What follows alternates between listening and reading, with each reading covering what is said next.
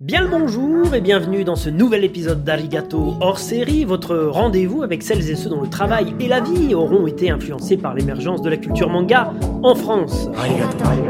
Je suis très heureux d'accueillir aujourd'hui un homme multicasquette, vidéaste sur YouTube et streamer sur Twitch avec la capsule manga, podcasteur dans la team Bunko, disponible sur toutes vos applications, Collectionneur exigeant aux 3000 mangas, fan de tableur Excel et enfin tésukologue averti, c'est dire si c'est un homme de goût, son seul défaut, s'il fallait en trouver un, c'est qu'il préfère Taiyo à Leiji Matsumoto. Mais ce n'est pas bien grave, cela ne nous empêchera pas d'accueillir comme il se doit avec un tonnerre d'applaudissements rajouté en post-prod, monsieur Julien Bernard, aka Dark Juju. Bonjour Julien. Bonjour David. Dark Juju, c'est toujours un pseudo euh, que tu utilises ou plus du tout? Alors, je l'utilise en fait, euh, c'est un vieux pseudo hein, que j'utilise depuis je crois mes 18 ans, donc ça commence à dater, c'est à l'époque, au début d'Internet, et en fait, ben, comme les pseudos qu'on a euh, quand on est jeune, ben, en fait maintenant je le garde, il est un peu ridicule, mais c'est pas grave, je l'aime bien, je l'affectionne, j'ai une petite affection pour lui, même si je le mets moins en avant aujourd'hui.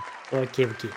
Alors Julien, tout d'abord un grand merci d'avoir accepté notre invitation. Habituellement, je commence toujours cette émission par la même question, à savoir euh, la rencontre de l'invité avec l'animation japonaise et le manga, mais aujourd'hui j'ai envie de changer un petit peu et d'expliquer aux auditeurs, si tu en es d'accord bien sûr, les coulisses de cet épisode. Eh bien vas-y, je t'en prie.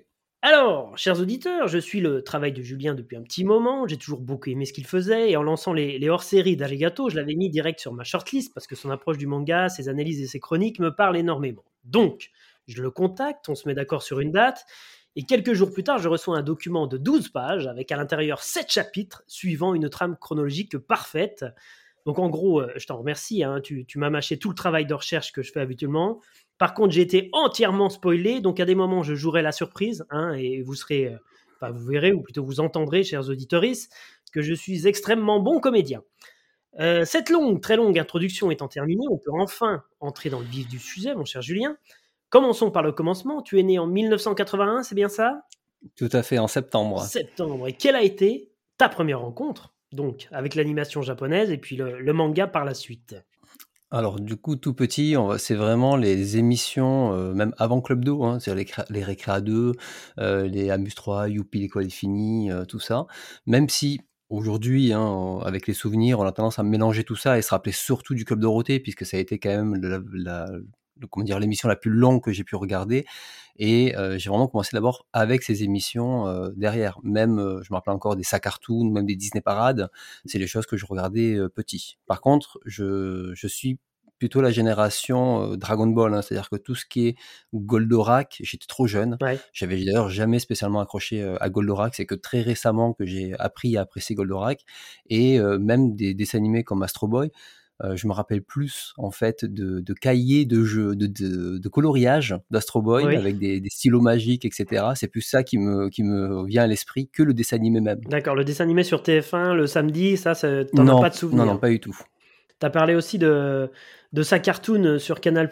Euh, J'ai cru comprendre en lisant le fameux document que c'était à peu près les, les seuls animés que tes parents euh, t'autorisaient à regarder il y avait comme ça une euh, scission entre euh, les dessins américains, euh, le cartoon c'est bien, les dessins animés japonais, beaucoup moins, c'est ça? Alors, il y avait ça, effectivement. sa cartoon aussi, ça passait le soir à 20h, chose comme ça. Donc, c'était une heure, on va dire, familiale où on regardait la télé en mangeant.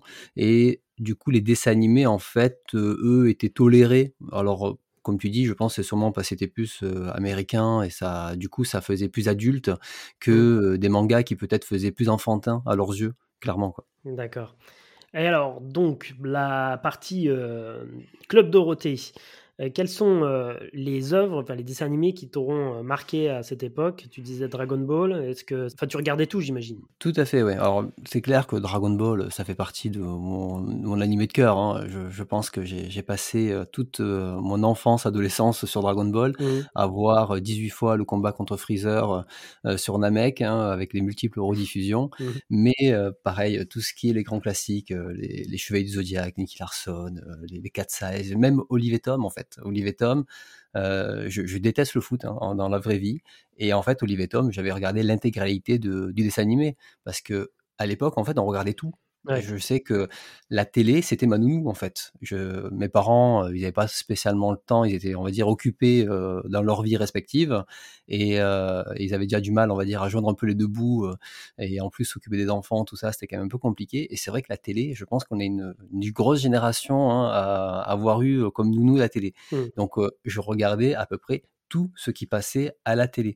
Et, euh, là, euh, parce qu'on parle des grands classiques comme même Ken le survivant, les princesses Sarah, les Jeanne et Serge et tout ça, mais en fait, il y avait une multitude de dessins animés à l'époque, beaucoup moins connus, voire un petit peu oubliés aujourd'hui, hein, surtout par les, nouvelles générations, mais euh, des séries comme Paul le pêcheur, Petit Chef, des Wingman, des Gugu Gamno, je pense que ça te parle tout ça. Hein, même Samurai Pizza Cat, hein, là, ça fait vraiment discours un peu d'aujourd'hui de quarantenaire. Tu vas discuter ça avec un quarantenaire, il va, il va se rappeler de la moitié des dessins animés, rien qu'au titre. Mmh. Par contre, c'est des dessins animés qui n'ont pas survécu à cette époque-là. Aujourd'hui, ça a totalement disparu hormis peut-être euh, un ou deux mangas qui a été publié entre temps euh, comme ça, euh, mais qui a de, manière assez intimiste.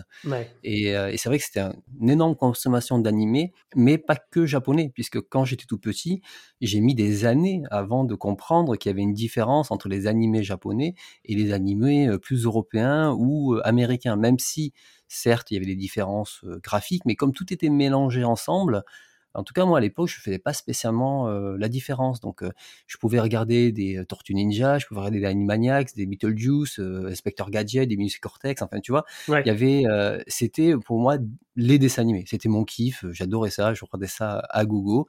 Et la différenciation, en fait, on était vraiment, je pense, dans la pure consommation. Mmh. C'était, ben, on est devant la télé, c'est l'activité principale, bouffée par les pubs à gogo, par les jeux, par tout ça. Même si moi, j'étais pas trop, pas trop dans ce, dans ce truc-là. Hein. C'était, les pubs, c'était un calvaire à regarder à l'époque. Hein. Mais à l'époque, en fait, on zappait de chaîne. Moi, je me rappelle que je passais ma vie à zapper de chaîne. Et quand un dessin animé était moins intéressant, je changeais de chaîne et je revenais régulièrement pendant l'autre dessin animé parce que je savais qu'après, il y avait un dessin animé que j'aimais. Mmh. Donc, c'était vraiment, les, comme, comme Ségolène Roy disait, hein, les bébés zappeurs. Hein. c'est, exactement ça. on zappait clairement tout le temps derrière parce que sans parler de l'animation, il y avait les séries américaines, les sitcoms AB, enfin, il y avait plein de choses à regarder. Et au final, euh, entre tous les programmes euh, jeunesse, parce que je pense que c'était vraiment l'âge d'or des programmes jeunesse euh, au début, enfin, dans les années 90, où toutes les chaînes télé avec leurs programmes, mais surtout, c'était des heures d'antenne interminables en fait. Euh, Dorothée, elle devait avoir 30 heures d'antenne dans la semaine. C'était un truc. Ah c'est clair, voire plus, hein, je pense. Pendant les vacances, c'était pas du 24 sur 24, mais on avait cette impression-là. Oui, voilà, pendant, les vacances, c'était que ça. Ouais. Et en plus, en, semaine, tu avais le matin, tu avais le soir, et même, était même le dimanche avec le docteur Klein euh, et tout. Enfin, ah on avait du Dorothée à toutes les sauces, mais pas qu'elle. On avait toute une multitude de chaînes qui continuent à faire leur programme. Donc en fait, on, je pense qu'on devait peut-être avoir 80 heures cumulées de, programmes de séries télé et de dessins animés à regarder. Et bah, à l'époque, je passais ma vie à regarder des dessins animés ou jouer aux jeux vidéo. Ouais, c'est clair. Et aujourd'hui, on, critique euh, ces mêmes jeunes qui euh, passent leur temps sur leur euh, smartphone. Donc c'est amusant. C'est ça. C'est juste que les habitudes ont changé, mais en réalité, en réalité, voilà. Par contre, la différence avec aujourd'hui, c'est que nous, on pouvait subir aussi quand même certains dessins animés parce que ben, on n'était pas tributaire des diffusions. On devait quand même chaque fois surveiller. Moi, le, le, télé 7 jours, la grille des programmes, je la connaissais par cœur, petit. Tu vois, tu, tu, tu savais exactement qui passait quoi. Enfin, ça, c'est le genre de magazine qu'à l'époque tes parents achetaient parce que c'était indispensable, parce qu'il n'y avait pas mmh. Internet à cette époque-là. Le premier jour, il était nickel, et euh, le septième jour, il était en lambeau, le truc. Ah, ben, les leçons d'école, moi, je m'en rappelais pas, mais par contre, le, programme, je pouvais te le réciter par cœur chaque semaine, c'était pas un problème. Donc là, on parle plus de la période euh, enfance. C'est avant le collège ou euh, déjà au collège Alors moi, je, je, regardais les dessins animés assez tard, hein, vraiment très tard. enfin, en réalité, j'ai jamais vraiment arrêté de regarder des dessins animés, mais là, je pense que tout ce qui était, ouais, tu peux compter le collège. C'est à partir du lycée où c'était un petit peu moins. Euh, mais du moins, je l'affichais pas officiellement parce que. Voilà, parce que je voulais, je voulais venir là-dessus parce que euh, on est beaucoup à avoir regardé des dessins animés à cette époque, euh, la majorité même, j'ai l'impression, en fait, quand on en discute aujourd'hui, mais on l'assumait pas du tout quand on était au collège, en tout cas, à dire qu'on regardait des dessins animés parce qu'on n'appelait pas ça des, des animés, on appelait ça des dessins animés parce que c'était des dessins animés. Euh, est-ce que toi, tu avais une bande de potes avec qui tu pouvais partager ça au collège ou alors euh, vous, vous, regardiez, mais euh, vite fait, ouais, je regarde. Alors, oui, je pouvais partager ça avec les potes parce que moi, je faisais plutôt partie de, des, rejetés, tu sais, les, les mecs pas mmh cool, hein, les geeks qui font des activités de, de, gamins, quoi. Et en fait, quand tu commences à grandir, là, ben, de suite, tu as, les jeunes ados, là, ils commencent à prendre confiance en eux et pour se différencier, ben, on te traite de bébé, on te traite de machin, etc. Donc, avec tes copains, tu pouvais en parler euh, sans problème. Euh, par contre, avec les autres de la classe, généralement, tu le, tu le mentionnais pas trop. Et surtout les sitcoms. Je veux dire, les sitcoms comme Hélène et les garçons et tout ça, qu'au final, tout le monde regardait, mais publiquement, personne ne le regardait. Alors, je sais pas si tout le monde le regardait. Enfin, nous, on a une différence de 3 ans, donc c'est pas énorme. Mais par contre, je regardais pas du tout euh, les sitcoms AB Productions. Je regardais, oui, Arnold et Willy, Pinky Brewster sauvé par le gong. Mais par contre, tout ce qui était Hélène et les garçons, j'étais déjà trop. Je me rendais compte que c'était vraiment pas, pas bon, quoi. Non, alors c'était pas bon, mais en fait, euh, comme je dis, c'était un peu le côté boulimie de, de, consommation, en fait. Tu vois, ça y était, et puis ben, tu n'avais rien d'autre à faire. Bah, du coup, euh, euh, moi, j'étais pas spécialement comment dire bon à l'école euh, à cette époque-là. Donc c'est le devoir, c'était pas ma priorité. Et euh, c'est pour ça qu'au final, je me retrouvais devant la télé. À soit je jouais au jeu, soit enfin soit aux jeux vidéo, soit je regardais des ce qu'il y avait en fait. Et très mmh. souvent, ben, on a été bombardé de ces séries AB. Et quand ça fait des années en fait que tu le regardes, ben, c'est un peu comme quand tu laisses la télé en fond, quoi. Tu vois, tu le mets, tu regardes, alors que tu vois bien que c'est pas fou, quoi. Tu vois, c'est vrai bien que c'est pas, c'est pas terrible. Ouais, mais tu regardes quand même, quoi. Mais tu regardes quand même. C'est plus fort que toi. Tu disais euh, tout à l'heure que avais du, tu, tu, différenciais pas en fait les animations euh, japonaises des animations américaines ou même françaises. Je pense à Sophie et Virginie euh, ou, ce genre de choses.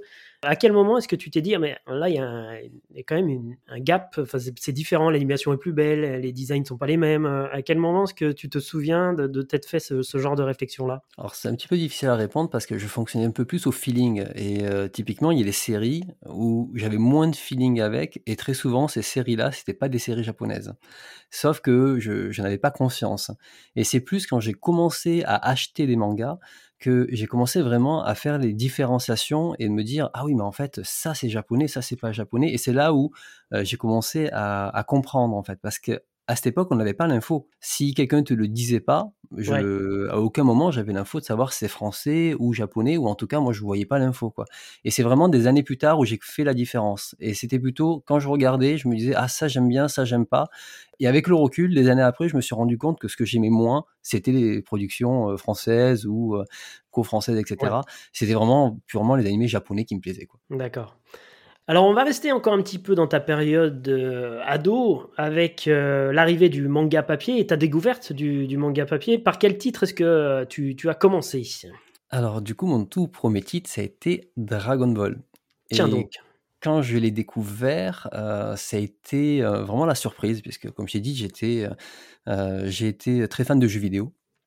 J'avais commencé, je crois, à l'époque avec, euh, j'avais eu un CPC 6128, euh, l'Amstrad. Après, j'avais eu, alors j'ai pas eu de NES. Euh, mes parents m'avaient arnaqué, ils m'avaient acheté une Atari 2600 euh, qui était en, qui était en fin de vie, tu vois. même gamin, j'avais compris, je m'étais fait arnaquer à Noël, tu vois. et après, j'avais une Super Nintendo, etc. Hein, ça, ça continuait. Et à l'époque de la Super Nintendo, euh, bon, ben, j'achetais des jeux, puis ben, bien sûr avec les pubs à la télé, alors on voit le jeu Dragon Ball Z, euh, la légende Saiyan, hein, donc le, le, le, deuxième, ça c'était en, en 94. Et, euh, et, là, bon, ben, ce jeu sort, et bien, bien sûr, comme euh, quand t'es gamin, ça te fait rêver. Moi, Dragon Ball, c'est un dessin animé qui m'a toujours fait rêver. Comme une fois, je mmh. me suis euh, imaginé avoir des transformations, me téléporter et compagnie, hein, un grand rêveur hein, en étant gamin. Et, euh, et, là, ben, je me dis, ben, je vais acheter le jeu. Donc, alors, je sais plus comment il coûtait en francs à l'époque, hein, mais euh, c'était les économies, euh, les économies de, de, du moment. Ouais, je dirais 500 francs, moi. J'ai des souvenirs comme ça, 400, 500 francs. Oui, je pense que c'était ça. Hein. Je pense que c'était 500 francs. C'était pas rien. Et du coup, et 500 francs, bah, ça fait au moins 100 euros d'aujourd'hui, je pense, hein, voire plus. Ouais, c'était pas donné. Hein. Mmh. Et quand je vais dans un magasin de jouets, puisqu'à l'époque il n'y avait pas de magasin de jeux vidéo, acheté ça dans un magasin de jouets et j'achète mon Dragon Ball numéro 2 et là je, je retourne euh, comment dire le jeu, sachant que le jeu était vendu dans une, un moulage plastique en fait. On ne pouvait pas accéder aux boîtes carton, tu sais, pour pour les accrocher dans les rayons, tu sais, les boîtes carton étaient dans un moulage plastique pour pouvoir les accrocher, donc il fallait tout déchirer. Et là, quand je retourne pour voir les images du jeu derrière, hein, que j'avais déjà vu dix mille fois en publicité, qu'est-ce que je vois? Je vois le premier volume de Dragon Ball. D'accord, donc l'édition pastel de Glénat. Exactement et je me dis: «Oh, mais en fait, ils ont, heu, adapté Dragon Ball en papier». Mmh. Ah oui, Tu vois? d'accord. Heu, tu Ouais. vois? C'est-à-dire que je découvrais l'existence même qu'une version papier existait, mais pour moi, c'était le dessin animé qui était adapté en manga et pas le manga qui était la version originale. Tu, je reviens juste, heu, vite fait sur, heu, le Club Dorothée. Tu étais pas, heu, un adepte du Dorothée Magazine, par exemple? Ou, non, justement, j'ai jamais eu j'ai jamais eu le la carte Club Dorothée.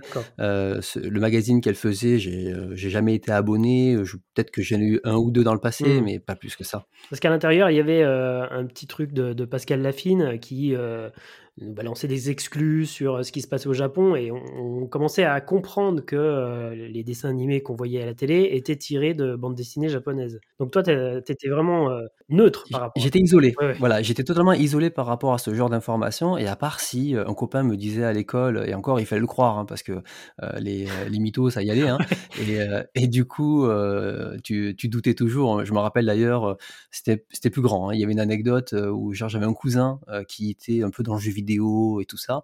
Heu, moi j'étais assez petit encore. Il me dit, heu: «Ouais, tu vas voir Dragon Ball, bientôt il y aura Dragon Ball Z, heu, avec des cyborgs et des machins et tout» et moi je dis: «Mais qu'est-ce que tu racontes? C'est faux et tout» et puis effectivement, Mmh. genre, peut-être quelques mois après, Club Dorothée qui dit: «Bah, Dragon Ball Z arrive!» Ah putain, il avait raison en fait. Tu vois? Ouais. parce que tu es petit aussi, tu fais attention, tu sais qu'on te on on peut te mitonner facilement, tu vois? Tu Ouais. tu tu fais attention à ça et non, j'avais vraiment aucune info, en fait. J'étais pas du tout éveillé à ça, en fait, tu vois? Je j'avais pas conscience, en fait, qu'il y avait des magazines, qu'il y avait des informations. J'étais vraiment dans un mode de consommation, en fait, tu vois? Je regardais ce qu'il y avait à la télé, je je prenais ce qu'on me donnait, quoi, tu vois? Je remettais pas du tout en question. J'avais pas cette, cette mécanique-là, en fait, de de réflexion. J'imagine que tu étais en région, tu étais pas dans une grande ville alors? Alors oui, moi je suis du sud, je suis dans le je suis dans le Gard et je suis originaire d'Alès. Donc c'est une petite ville près de Nîmes qui avait 60 000 habitants, Mmh mh. heu et donc c'est pas, c'est pas la campagne, mais ça reste, heu, tu vois, ça reste assez rural, quoi. Ouais. C'est, Il y avait toujours pas de boutique spécialisée, de choses comme Il y avait rien ça, du tout. Il y avait absolument rien. Ça a mis des années pour avoir une boutique spécialisée. C'est même quand je suis parti de la ville que qu'il y en a eu, tu vois? Mmh. Donc mais ça, je je pourrais re revenir si tu veux sur les sur, comment je me procurais les mangas justement à cette époque Ouais. et hem et justement sur sur le 1er Dragon Ball, je découvre ça derrière la boîte du jeu, donc Mmh de Super Nintendo. Et là, bon, beh, bien sûr, arrivé à la maison, je lis le 1er volume. Heu, je trouve ça incroyable, je me marre, c'est génial et tout.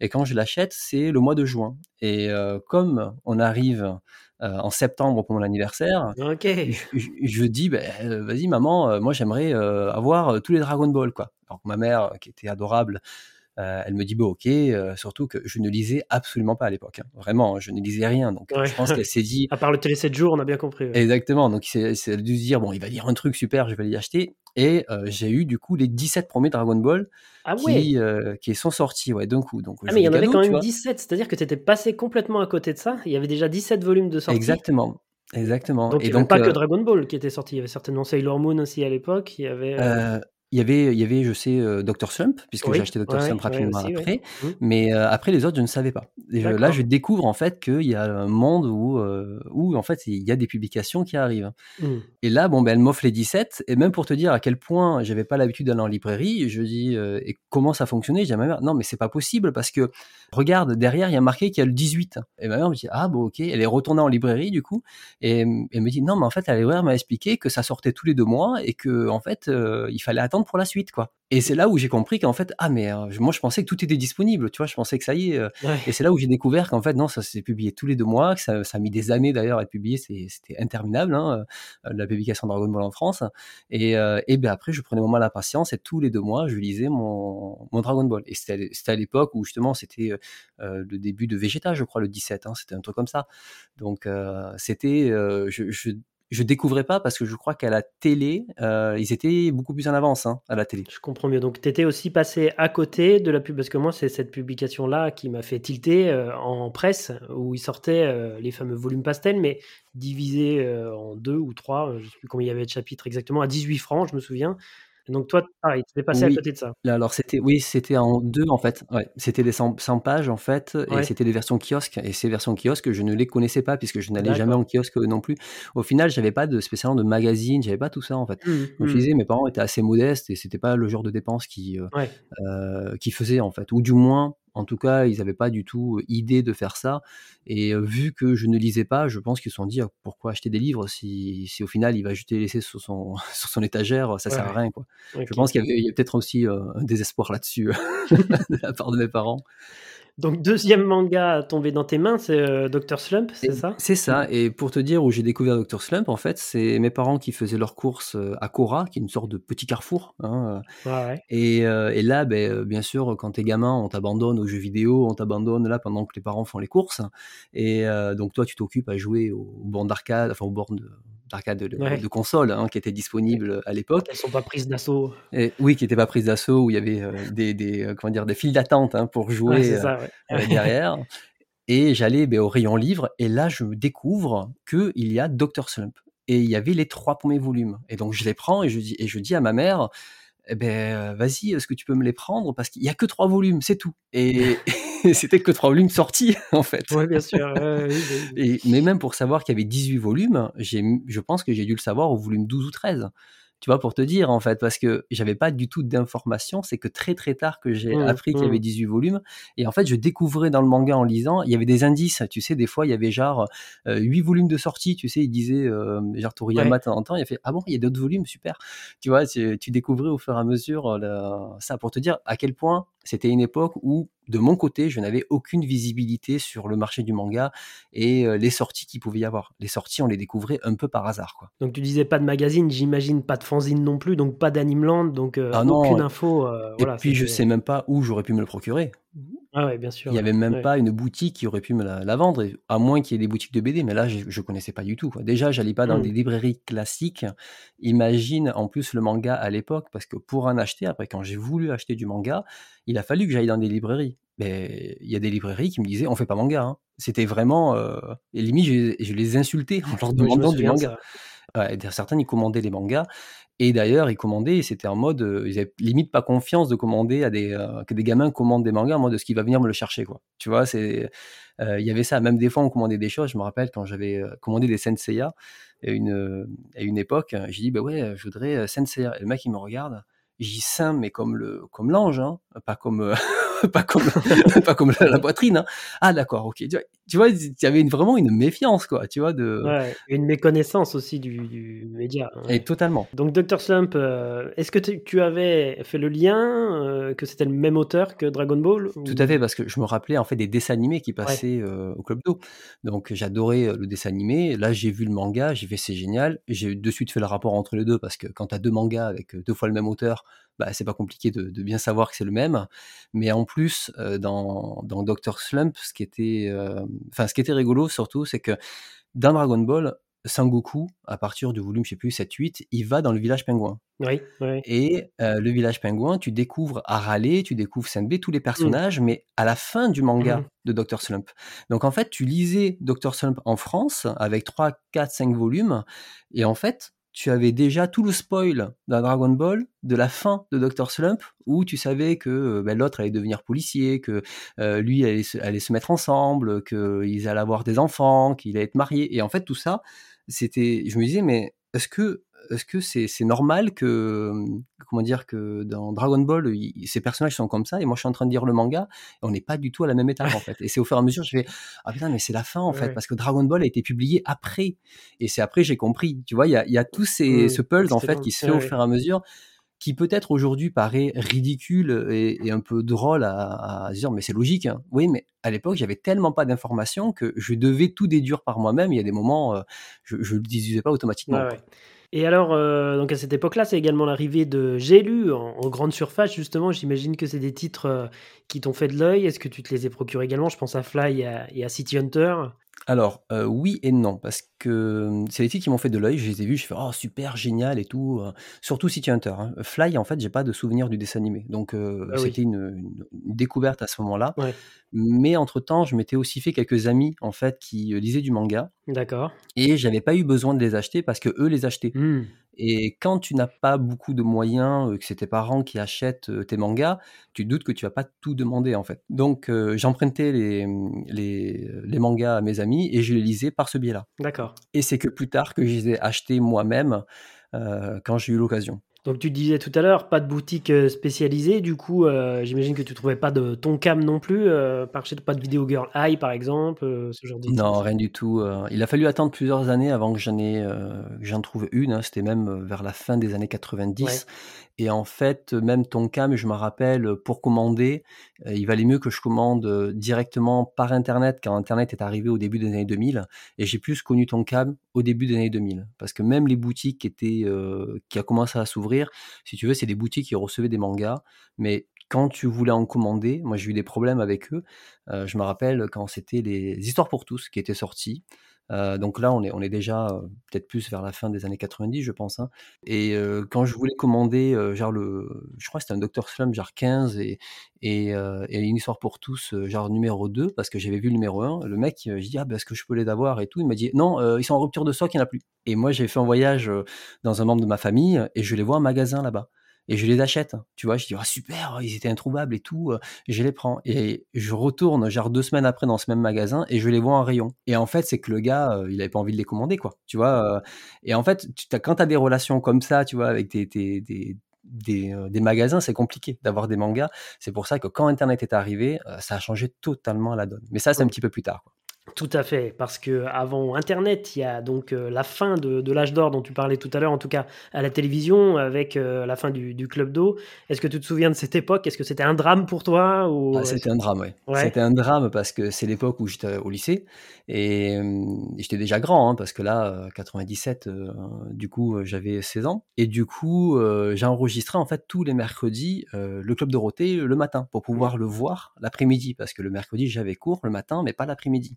Oui, et puis pas de dessins animés japonais l'après-midi, c'est ça? Il y avait déjà des quotas de mis en place, il y avait que des dessins animés japonais le matin, il me semble, non C'est ça? Alors, je sais plus quel dessin animé il y avait, mais en tout cas, j'ai enregistré parce que moi, je voulais voir Dragon Ball. Et c'était une époque où Dragon Ball, on était euh, à la fin debout. Donc les combats avec les 3000 transformations, enfin voilà, c'était un peu interminable, mais on voulait voir la fin. Quoi. Il manquait peut-être, je sais pas, une vingtaine d'épisodes, une trentaine d'épisodes avant que la série se termine.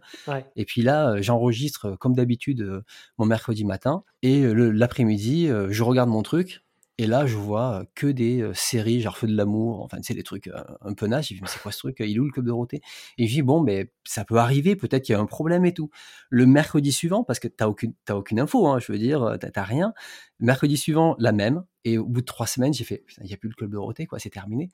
Et en fait, je du coup, la fin de bout, en fait, je l'ai découvert bien après, parce que le manga, lui, il était à peine au moment où Sangoku se transforme en Super Saiyan. D'accord. Donc il n'y avait pas, avait pas encore eu euh, Cell, il y avait pas, enfin, t'imagines euh, le, temps qu'il a fallu avant de découvrir la fin de Dragon Ball à l'époque. Donc pour moi c'était clairement le drame, quoi, parce qu'il a fallu attendre trois ans pour que Dragon Ball se termine en France. C'est énorme trois ans quand t'es quand es jeune, c'est une éternité, quoi. Mmh, mmh. Donc ouais, c'était, ça a été un drame, mais plus pour euh, justement toutes ces séries qui étaient en cours, notamment pour Dragon Ball. Le reste, les Senseiya, tout ça, je les avais tellement vus et revus en soi c'était embêtant, mais c'est pas grave, c'était surtout Dragon Ball. Ouais, la série était terminée, euh, on avait vu la fin, donc ça allait.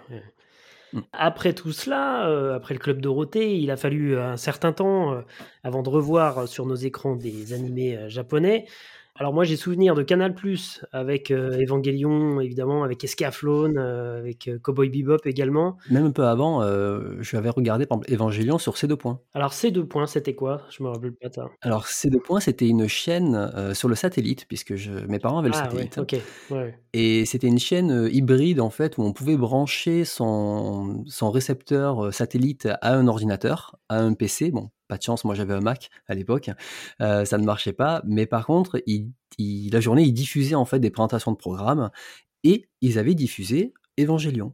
Et Evangelion, je sais que je l'avais enregistré pour, euh, pour un pote qui me disait oh, c'est génial, enregistre-moi-le et tout.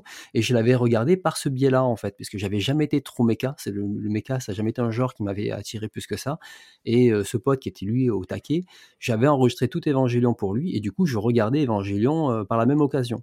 Et c'est là où j'ai découvert, du coup, en 97 Evangelion, parce que de mémoire, c'était c'était peut-être en 90, un an après ou deux ans après que c'est passé à Canal+. Ouais, d'accord. Mais alors, ce qui m'étonne, c'est que euh, voilà, vraiment, tu étais piqué euh, à la fois d'animé, mais aussi de manga. T'as jamais réussi à te procurer euh, des animés qui venaient du Japon ou des mangas en VO par des boutiques Bah spécialisées. Alors, j'ai bien compris que la ville dans laquelle tu étais, Alès, heu, c'était petit, mais j'imagine qu'il y a d'autres villes un peu plus grandes autour. Heu, tu as jamais eu l'occasion d'aller dans ces grandes villes pour essayer de voir, heu, ce qui s'y passait? Non, c'était compliqué en fait, c'est que tu avais pas l'info, heu, pour savoir s'il y avait un magasin qui était ouvert. Moi, j'avais pas de moyens de locomotion particulièrement, pas les moyens non plus de me déplacer, derrière. Donc, au final, j'étais un peu limité à ma à ma ville, quoi. Mmh. et puis j'étais pas le grand explorateur non plus, hein, je suis assez, casanier de nature. Tu te doutes bien qu'aller dans une ville, totalement inconnue, même si elle est, heu, juste à une 1/2 heure de chez toi, pour moi, une 1/2 heure, c'était j'allais à Paris, quoi, c'est l'équivalent, quoi. Tu vois? Ouais, c'est d'accord, c ouais, tu as ouais. pas du tout les mêmes distances. Moi, le centre-ville d'Alès, heu, il était à 1/4 d'heure, heu, en vélo. J'avais l'impression qu'il fallait une 1/2 journée, quoi. Tu vois? Enfin, c'était ouais, alors qu'aujourd'hui, tu rigoles, tu fais: «Non, mais c'est à 10 minutes, vas-y, quoi». C'est que dalle. en plus, j'ai c'est ce que tu nous as expliqué, tu avais toujours pas à ce moment-là l'information, heu, qu'il y avait, heu, potentiellement des boutiques ou d'autres choses ailleurs? Non, parce que j'ai commencé à avoir de l'information quand, j'avais acheté mes 1ers Animeland, qui étaient un petit peu plus tard et au début de au début d'internet. Voilà, donc c'est vraiment à partir d'internet où j'ai commencé à avoir des vraies informations dessus. Avant, heu, je je ne faisais que consommer ce ce qu'on me donnait en fait, heu, par le biais de la télévision ou, ce qu'on pouvait trouver des fois en boutique, dans ma ville. Alors avant de partir sur la partie, heu, vidéo, heu, cassette, heu, est-ce que tu te souviens de, de ce que tu as ressenti quand tu as vu, Escaflowne pour la 1re fois, Cowboy Bebop ou même Evangelion dont on parlait tout à l'heure? Alors, déjà la transition entre le Club Dorothée et et le la suite, Canal+, il faut penser que moi je continue à regarder, Kids sur TMC, je commençais je continue à regarder AB Cartoon qui est la chaîne manga aujourd'hui, qui diffusait un petit peu des dessins animés tout ça. Donc à ce moment-là, j'avais commencé aussi à à enregistrer, heu, ce qui se passait à la télé. J'avais une collection de cassettes, heu heu, incroyable de toutes les intégrales de séries qui passaient encore sur ces, heu, sur ces chaînes-là moi, c'est des chaînes c'était les pas du tout pour le coup, parce que j'imagine que c'était aussi sur le satellite, le câble. Qu'est-ce que qu'est-ce qui était diffusé, à cette époque-là sur ces chaînes-là? l'équivalent du Club Dorothée en fait. Avais à peu près ça, mais, mais plus axé avec des séries, avec des collaborations, françaises, hein, avec les quotas qui étaient imposés. Mmh mh. Donc très souvent la journée, ils passaient un peu les trucs japonais et la nuit, ils passaient toutes les collaborations françaises Ouais. pour avoir le quota, quoi.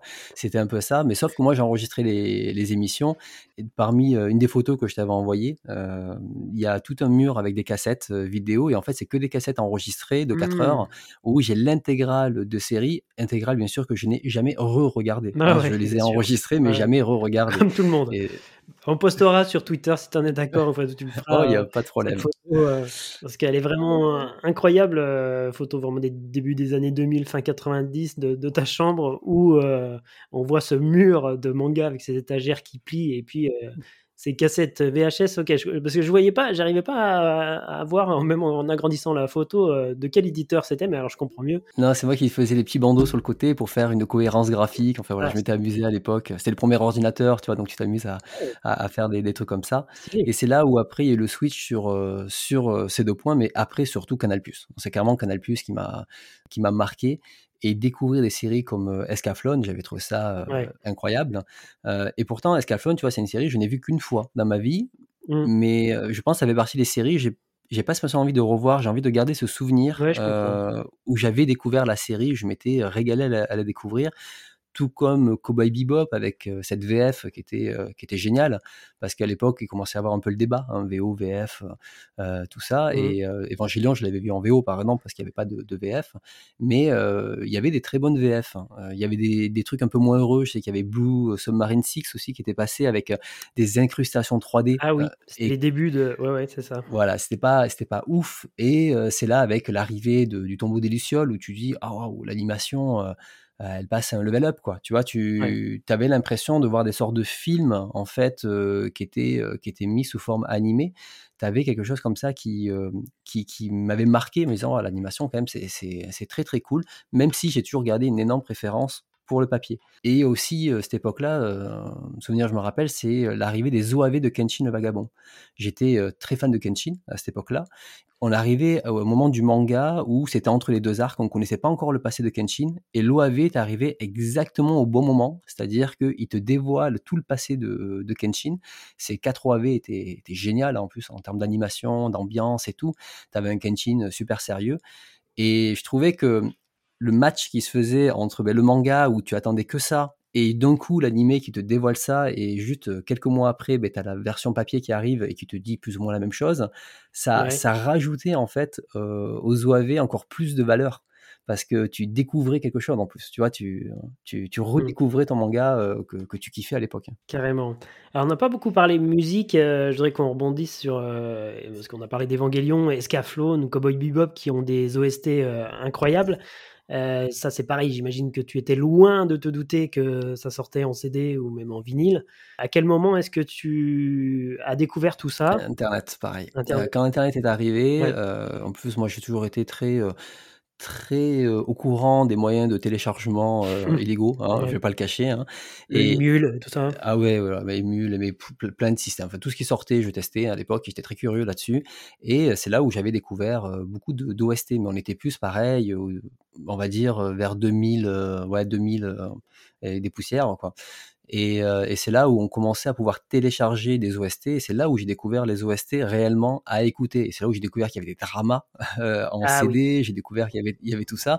Et à l'époque, j'avais un peu ce, ce, ce, défaut de télécharger pour télécharger. En fait, tu vois, tu, tu faisais des collections mmh. d'OST et au final, tu te rends compte que tu écoutais 5% de ce que tu avais. Donc bon, on, va dire que ça compte même pas. Hein, au final, tu n'as pas juste collecté. Mais c'est là où je pouvais, je pouvais, comment dire, le, les écouter. J'ai découvert ça. Malgré tout, ma culture musicale est assez particulière. J'ai jamais développé une culture musicale très poussée. Euh, je, suis toujours resté un peu sur quelques artistes que j'ai euh, que j'ai toujours aimé et j'ai jamais été très curieux en fait de, de développer cette cette, cette culture là en fait. Donc euh, finalement la musique c'était un truc que j'aimais bien, mais quand j'écoutais les génériques de Cowboy Bebop tout ça c'était cool mais en moi ça résonnait pas en mode waouh c'est c'est incroyable tu vois parce que les sonorités je, je, je, ne les analysais pas plus que ça quoi. Ok c'est intéressant. Donc d'un autre côté il y avait également le, le boom des cassettes euh, manga mania qu'on trouvait euh, en presse. J'imagine que ça aussi c'est quelque chose euh, que tu as saisi au vol. Alors eh bien pas tant que ça. Alors, ah je, vais je, vais, je, vais le mentionner parce que Manga Mania, c'était une collection qui me faisait rêver. Mmh c'était, je me rappelle, la bande-annonce de Manga Mania, hyper, euh, euh, hyper emblématique, hyper agressive, avec cette musique classique qui, à l'époque, c'était le summum du, euh, du, truc génial, hein, de mettre une musique comme ça, avec des, avec des, des, des images très punchy, très violentes et tout. Et c'est une collection qui m'a fait, qui m'a fait rêver. Et j'ai acheté quelques, quelques cassettes, effectivement. C'est là où j'ai pu découvrir Gum, les Street Fighter, les Cobra, Akira. donc c'est là où j'ai acheté, mais j'ai pas, je n'ai pas acheté tant que ça. J'en ai acheté 4-5. Le problème après, ça revenait à un souci financier en fait. C'est-à-dire que je me retrouvais où j'avais pas les moyens de, de comment dire d'acheter ces cassettes là parce que c'était pas donné.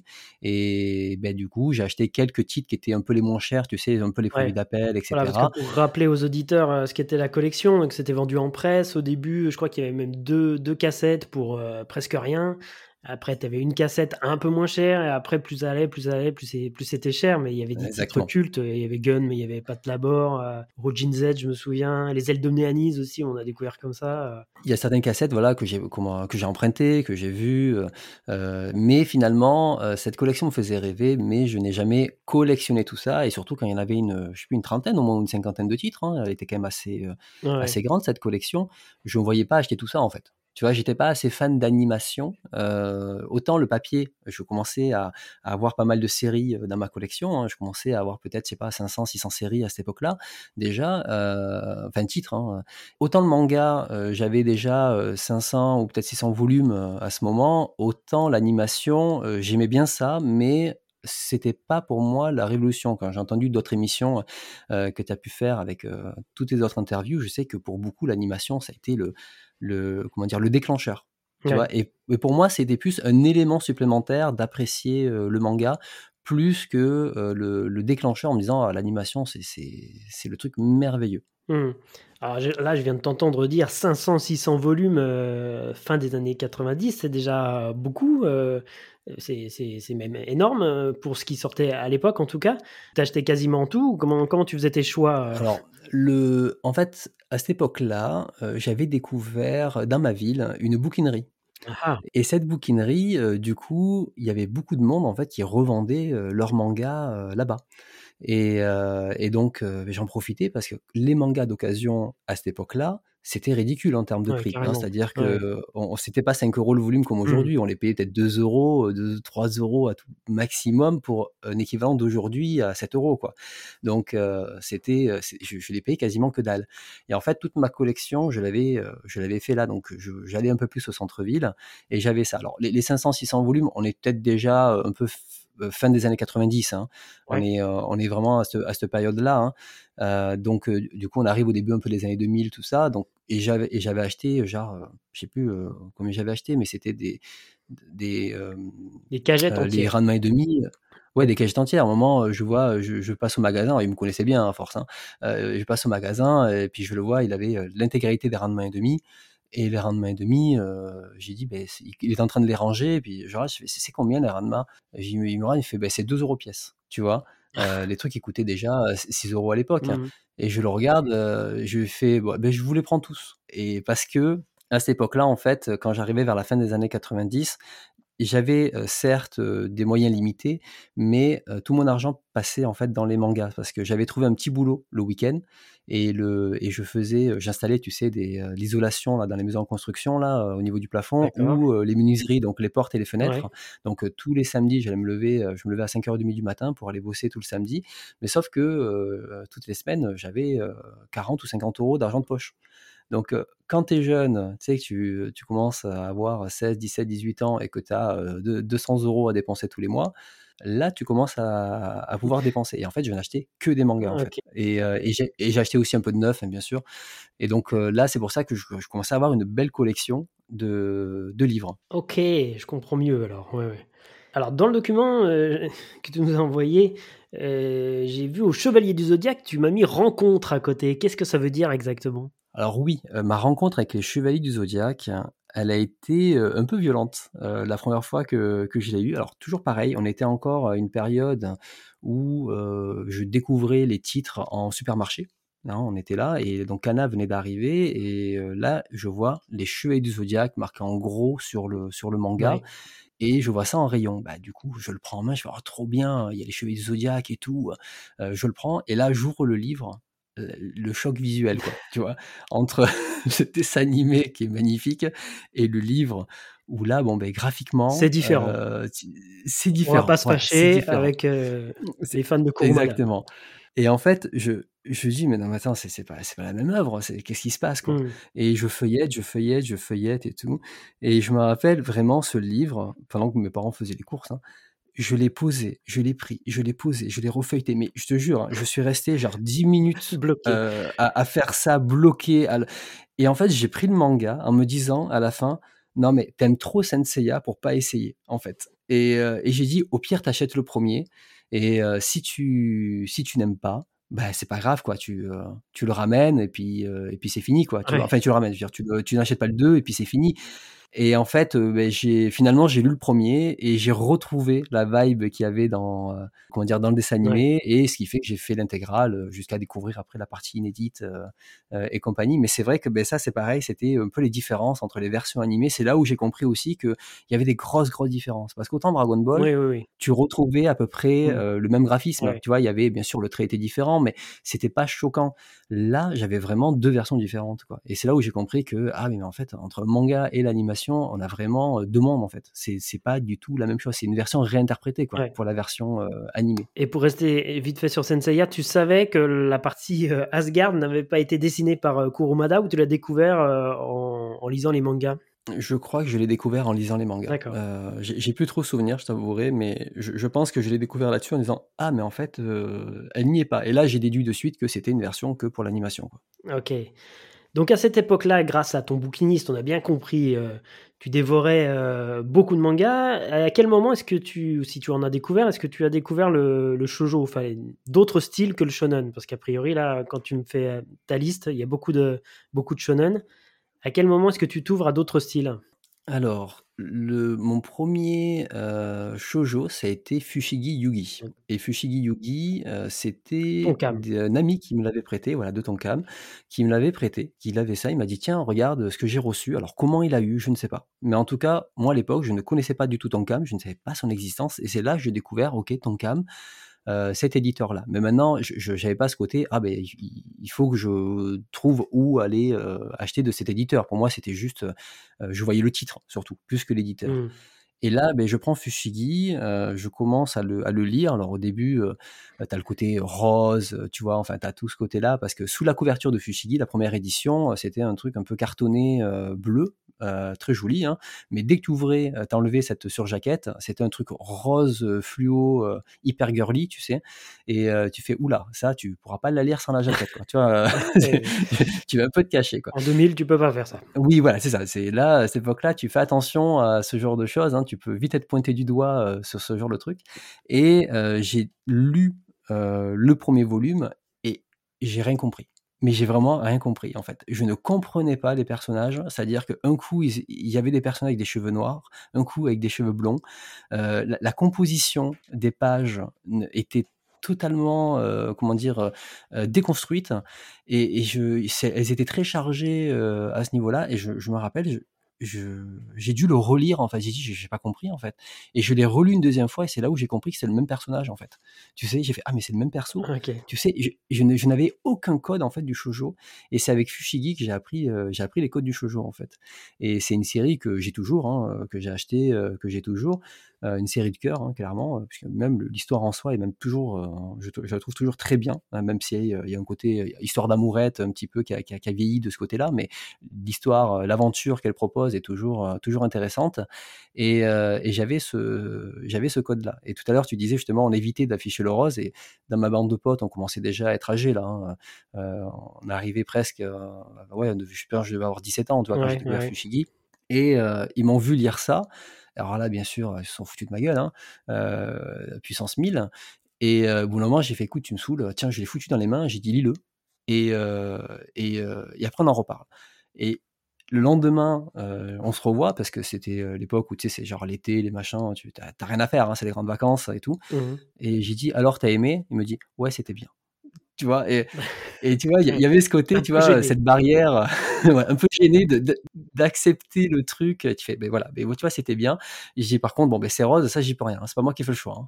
Hein. mais c'est vrai qu'à l'époque, euh, on en parlait aussi avec Dominique Verret la dernière fois et, d'autres, hein, euh, il n'y avait pas cette question de, de genre. C'est-à-dire que nous, on prenait tout parce qu'il euh, il y avait tellement peu de titres qui sortaient finalement que tout ce qui pouvait nous tomber sous la main, on le prenait, on le lisait, et puis voilà, on se faisait notre avis en fonction d'eux. Mais, c'est très bien que tu dis ça parce que c'est exactement ça. En fait, avec l'argent que je gagnais, un petit peu les week-ends et compagnie, il y avait tellement peu de sorties que cet argent-là, je pouvais acheter toutes les sorties que je pouvais trouver à, cette époque. Hein. Mmh. Et, et, donc, j'avais aucun problème, parce qu'il y a un magasin que je n'étais pas spécialement. Enfin, je, je, te, l'évoquais tout à l'heure, le magasin justement qui me disait c'est pas disponible, etc. il, y a, y a au bout d'un moment, quand c'était un de tes rares points d'entrée pour acheter des, des mangas, parce que j'en avais trois, les grandes surfaces qui vendaient que du Glénat, du Cana, des choses comme ça. Mmh tu avais la bouquinerie qui était de l'occasion, mais qui était très aléatoire et tu pouvais trouver tout comme rien. Et ensuite, j'avais cette boutique qui était spécialisée jeux vidéo et euh, un petit peu manga. Et euh, de temps en temps, ben, j'allais quand même pour voir un petit peu les sorties. Et c'est dans cette boutique-là, au bout d'un moment, qu'est arrivé des Tonkam. Et, euh, et c'est là où j'ai pu acheter quelques Tonkam un peu plus tard, quand, avant de, de, les commander directement en VPC. Quoi, tu vois et donc, je pouvais en acheter de temps en temps là-bas. Et les commandes en fait euh, de les commandes là-bas à chaque fois étaient toujours compliquées. Hein. Je sais que j'achetais ce qu'il y avait sur place, euh, mais tout ce qui sortait, je pouvais l'acheter. Donc en fait, j'ai quasiment acheté ben, tout ce qu'il y avait. À chaque fois qu'il y avait un nouveau truc, je le prenais, je prenais, je prenais, jusqu'à un moment où bah, tu commences à lire des trucs, tu, tu, tu bois, enfin comment dire, tu, tu, manges et tu bois tout ce qu'il y a. Hein, tu réfléchis pas, tu consommes. Et je sais qu'il y, a un moment où ça a bloqué. Ça a bloqué. C'était, il y a deux séries qui m'ont fait tellement rage quit en fait. C'est la première fois parce qu'avant je pouvais vraiment tout lire. Mais quand je dis tout lire, c'est tout lire en fait. Hein. Il n'y avait pas de, il y avait pas de limite. Hein. Je pouvais autant lire un manga très gnangnan qu'un truc violent, enfin machin. Enfin, tu vois, c'était, c'est, j'aimais tout c'était vraiment, j'avais pas du tout affiné mon esprit critique à ce moment-là. Hein. C'était, euh, c'était pour l'instant, je découvrais et tant que ça se lisait, euh, je lisais. Et, et, les deux premières séries qui m'ont fait rage quit, c'est Wingman de Katsura. Euh, j'adorais le dessin animé. Manga Player avait sorti des, avait sorti des, la moitié, je crois, de la série. Je les avais trouvés à la bouquinerie à l'époque et je les achète les six et je lis. Et en fait, j'ai pas réussi à aller jusqu'au bout. En fait, j'avais trouvé tellement ça long et lourd à lire en fait que j'ai pas réussi à aller jusqu'au bout.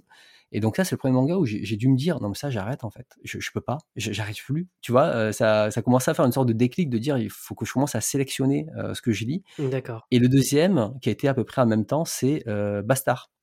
Chez qui était sorti chez Glénat. Mmh. En fait, le, bon, le début, ça allait, mais à partir du moment où il y a la, il y a l'attaque, l'apocalypse qui arrive, j'étais là, je fais, mais je suis en train de lire la même chose depuis, euh, depuis 10 volumes, en fait, là. Je, ne comprends pas. Et, je me suis arrêté peut-être au bout de 15 volumes, un truc comme ça. Et ça a continué. Aujourd'hui, euh, il en a, je sais plus, il y en a 27. Et j'ai jamais lu la fin, quoi. Et c'était les deux séries où j'ai fait, non, mais en fait, là, il faut que je commence à trier. Je peux plus tout acheter sans, euh, sans avoir un minimum d'esprit critique, en fait, là-dessus. Et comment tu faisais tes choix de, de séries quand, tu as eu ce déclic-là, comment est-ce que tu te renseignais sur euh, la qualité des titres? Enfin, pas forcément la qualité, mais au moins les histoires euh, qui pouvaient éventuellement t'intéresser Alors là, euh, il n'y avait aucun moyen réellement de, le faire, en fait. Parce que je crois que tout ce qui était animé là en Internet, c'était, il faut plus compter 2002-2003 hein, pour, pour ça.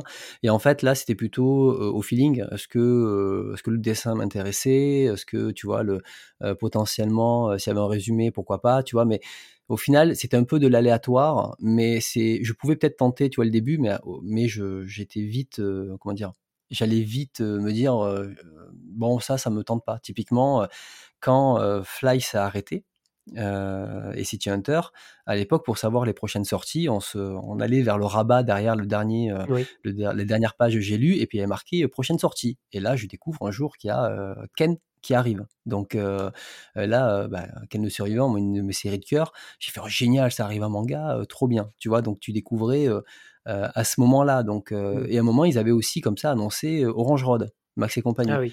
Bon, mais, ça, typiquement, j'ai pas acheté, tu vois. C'était pas du tout mon kiff, quoi. Tu vois, j'ai dit non, mais en fait, ça, ça me, ça me dit rien, en fait, tu vois, de, de l'acheter. Donc, en fait, c'était plus de l'affinité quand je choisissais des titres.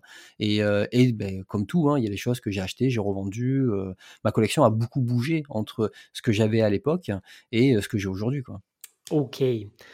Alors, euh, on arrive là au début des années 2000 avec euh, l'internet qui commence à se démocratiser euh, dans les foyers français, le DVD aussi qui fait son apparition. Quel souvenir tu as de, l'émergence de, tout ça? Oui, alors internet, ça a été un gros déclic de mon côté parce que à la fois j'avais internet, et à la fois j'ai aussi le permis de conduire.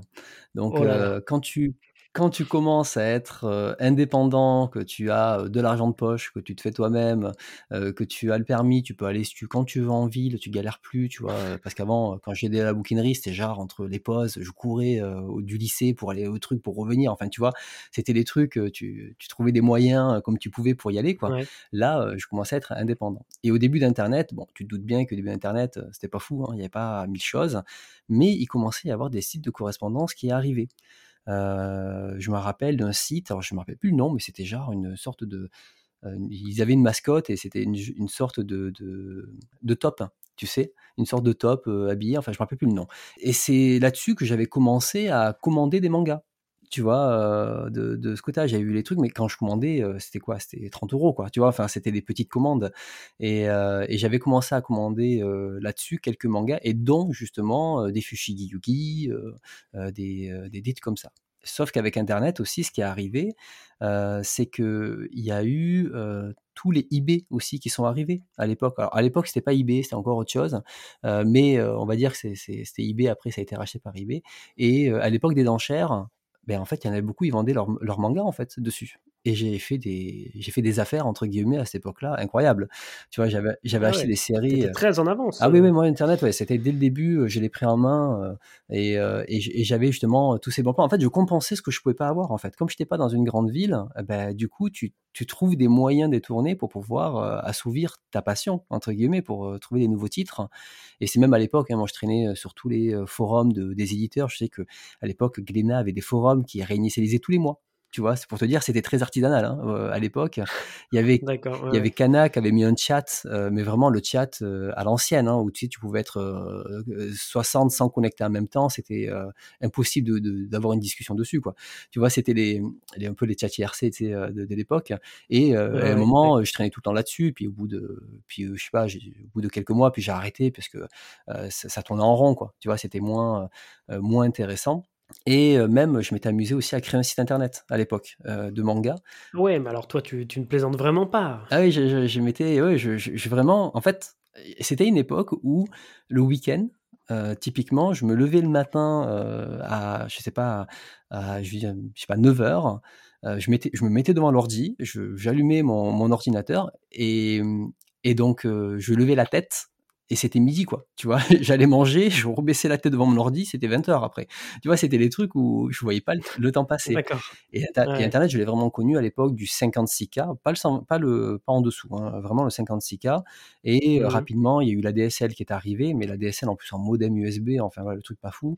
Et après il y a eu le la DSL un petit peu mieux, et puis etc. etc., etc. Donc, euh, euh, quand on a commencé euh, à avoir tout ça, j'ai créé mon site internet. Et mon site internet, c'était de l'HTML, hein. c'était ultra simple, ultra basique, parce que moi, je suis pas du tout développeur. Hein. Je sais pas faire une ligne de code, mais l'HTML en soi, le tout premier était simple. Tu vois, il n'y avait pas de, de truc complexe. Et le premier site internet que j'avais fait, c'était une collection de, de fonds d'écran. Et j'avais j'avais fait un site où, par titre, j'avais justement récupéré des fonds d'écran d'autres sites, donc j'avais pillé d'autres sites entièrement. Et sauf qu'à l'époque, bon, je, voilà, il n'y avait pas du tout de question de à qui appartient quoi et compagnie, tu vois. Et j'avais tout reclassifié ça et tout regroupé. Et même j'avais des amis à l'époque qui me disaient non, mais ce que tu fais, ça apporte aucune valeur. Tu sais, je comprenais pas. Je dis ben si, moi j'ai créé un site, t'as pas galéré, t'as tout, tu vois. Et je comprenais pas cette histoire de création de valeur parce que oui, effectivement, je piquais des, du contenu d'autres sites pour en créer un autre. Donc techniquement, je créais pas de valeur. Tu vois, il n'y avait pas de nouveauté. Contrairement aujourd'hui où je, produis du contenu. Et, mais j'avais fait ça et ça m'avait occupé. C'était l'époque où tu découvres l'ordinateur, tu testes, tu fais plein de plein d'essais et tout ça. Donc c'était ultra ultra archaïque. Hein. Il faut pas il faut pas s'attendre. J'imagine qu'on le trouve plus aujourd'hui. Non, non, non, je, dois avoir encore des photos. j'ai dû prendre quelques screenshots de l'époque. Il fallait que je cherche sur un disque dur si j'ai pas perdu ça donc voilà, Internet, ça a été vraiment pour moi une, une révolution euh, à ce moment-là. Et c'est aussi le moment où, comme je dis, je, lisais Animeland. Animeland, euh, quand j'ai replongé dans mes souvenirs, je l'ai lu de 99 à 2003. Alors quand je dis j'ai lu Animeland, je dirais plutôt je feuilletais Animeland, hein, parce que euh, je lisais pas vraiment. Je l'achetais parce que c'était un des rares magazines, euh, voire le seul que j'avais euh, de dispo dans les kiosques, et donc je l'ai acheté pendant quatre ans. Ça m'a permis aussi justement de faire mes choix là-dessus sur le sur certains titres, tu vois, parce que j'étais plus intéressé par les, les, les chroniques au final hein, que, le, que, mmh. les vrais articles derrière.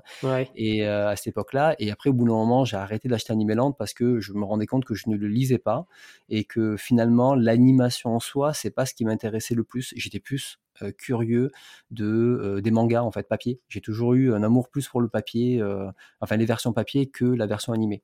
Donc c'est pour ça que finalement Animeland ne correspondait pas plus à, ce que je recherchais.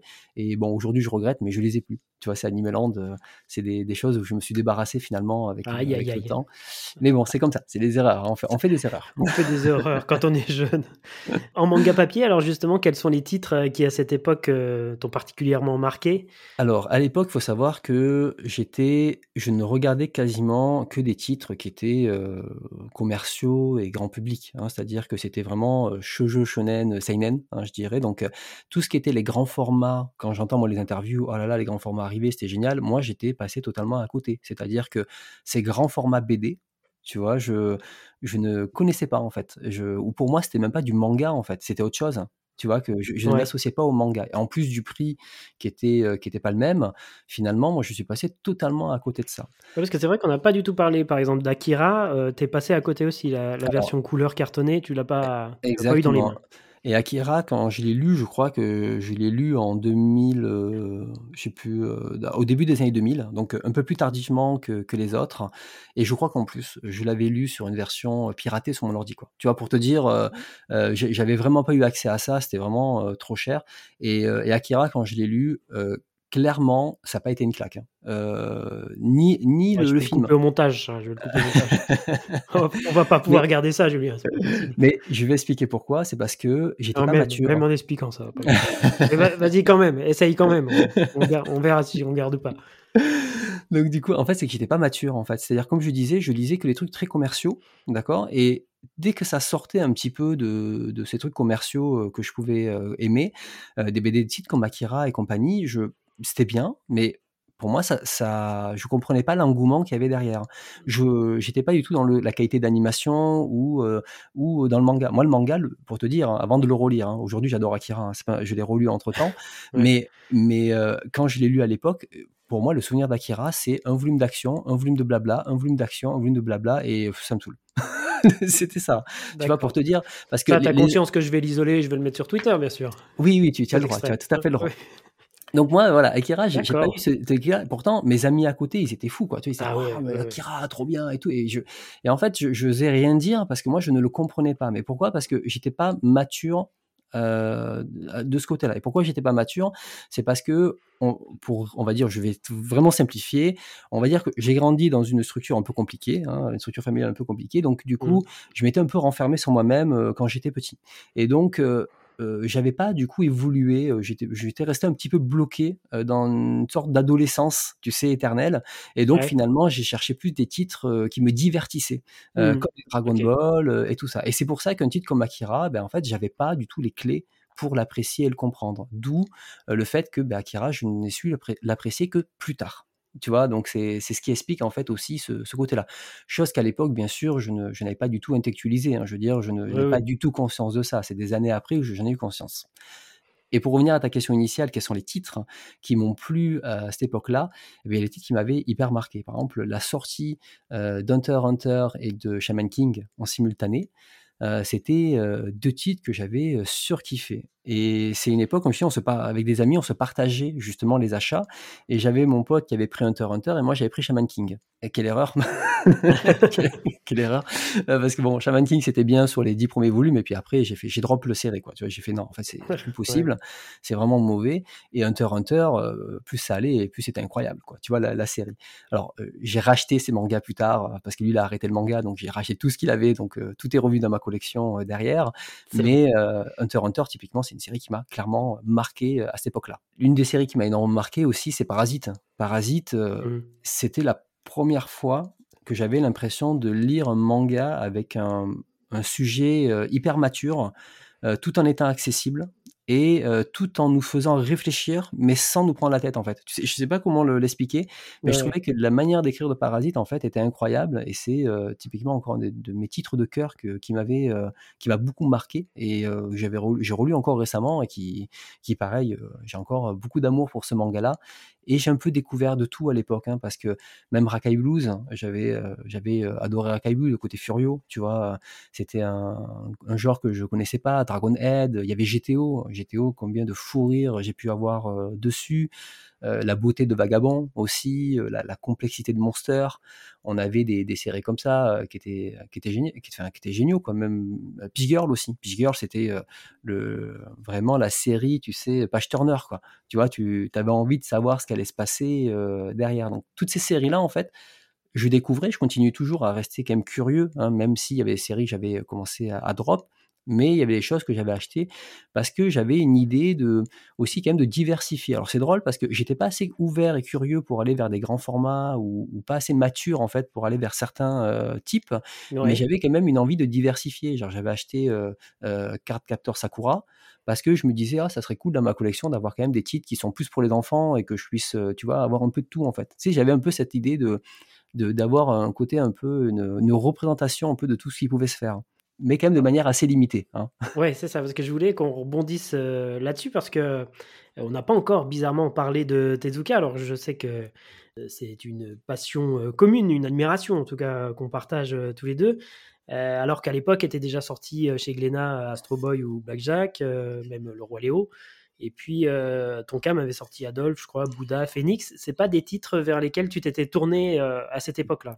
Pas du tout, pas du tout. Et en fait, Tezuka, je l'ai connu vraiment en 2009. Pour te dire à quel point j'ai connu Tezuka très tard. Et pour donner une anecdote, parce que là, on est encore au début des années 2000, mais vers le milieu des années, vers le milieu des années 2000, vers la fin, enfin la deuxième partie des années 2000, je commençais à me lasser du manga en fait. C'est-à-dire que tous ces titres merveilleux que j'ai découverts, c'était c'était génial hein, parce que tu avais beaucoup d'univers qui, qui, se développaient.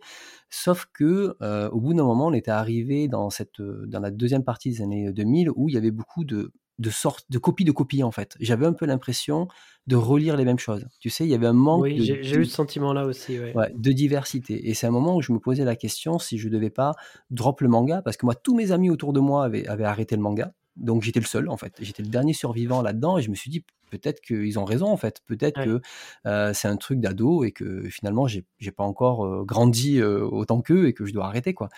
Et, et, même pour te dire Tezuka, à un moment j'étais j'étais à Montpellier à ce moment-là parce qu'en 2004 je suis parti faire mes études à Montpellier et, et en fait j'étais allé je suis plus au Virgin à l'époque il y avait un Virgin à Montpellier et, et je vais je vois sur les étagères le manga Avaler la terre.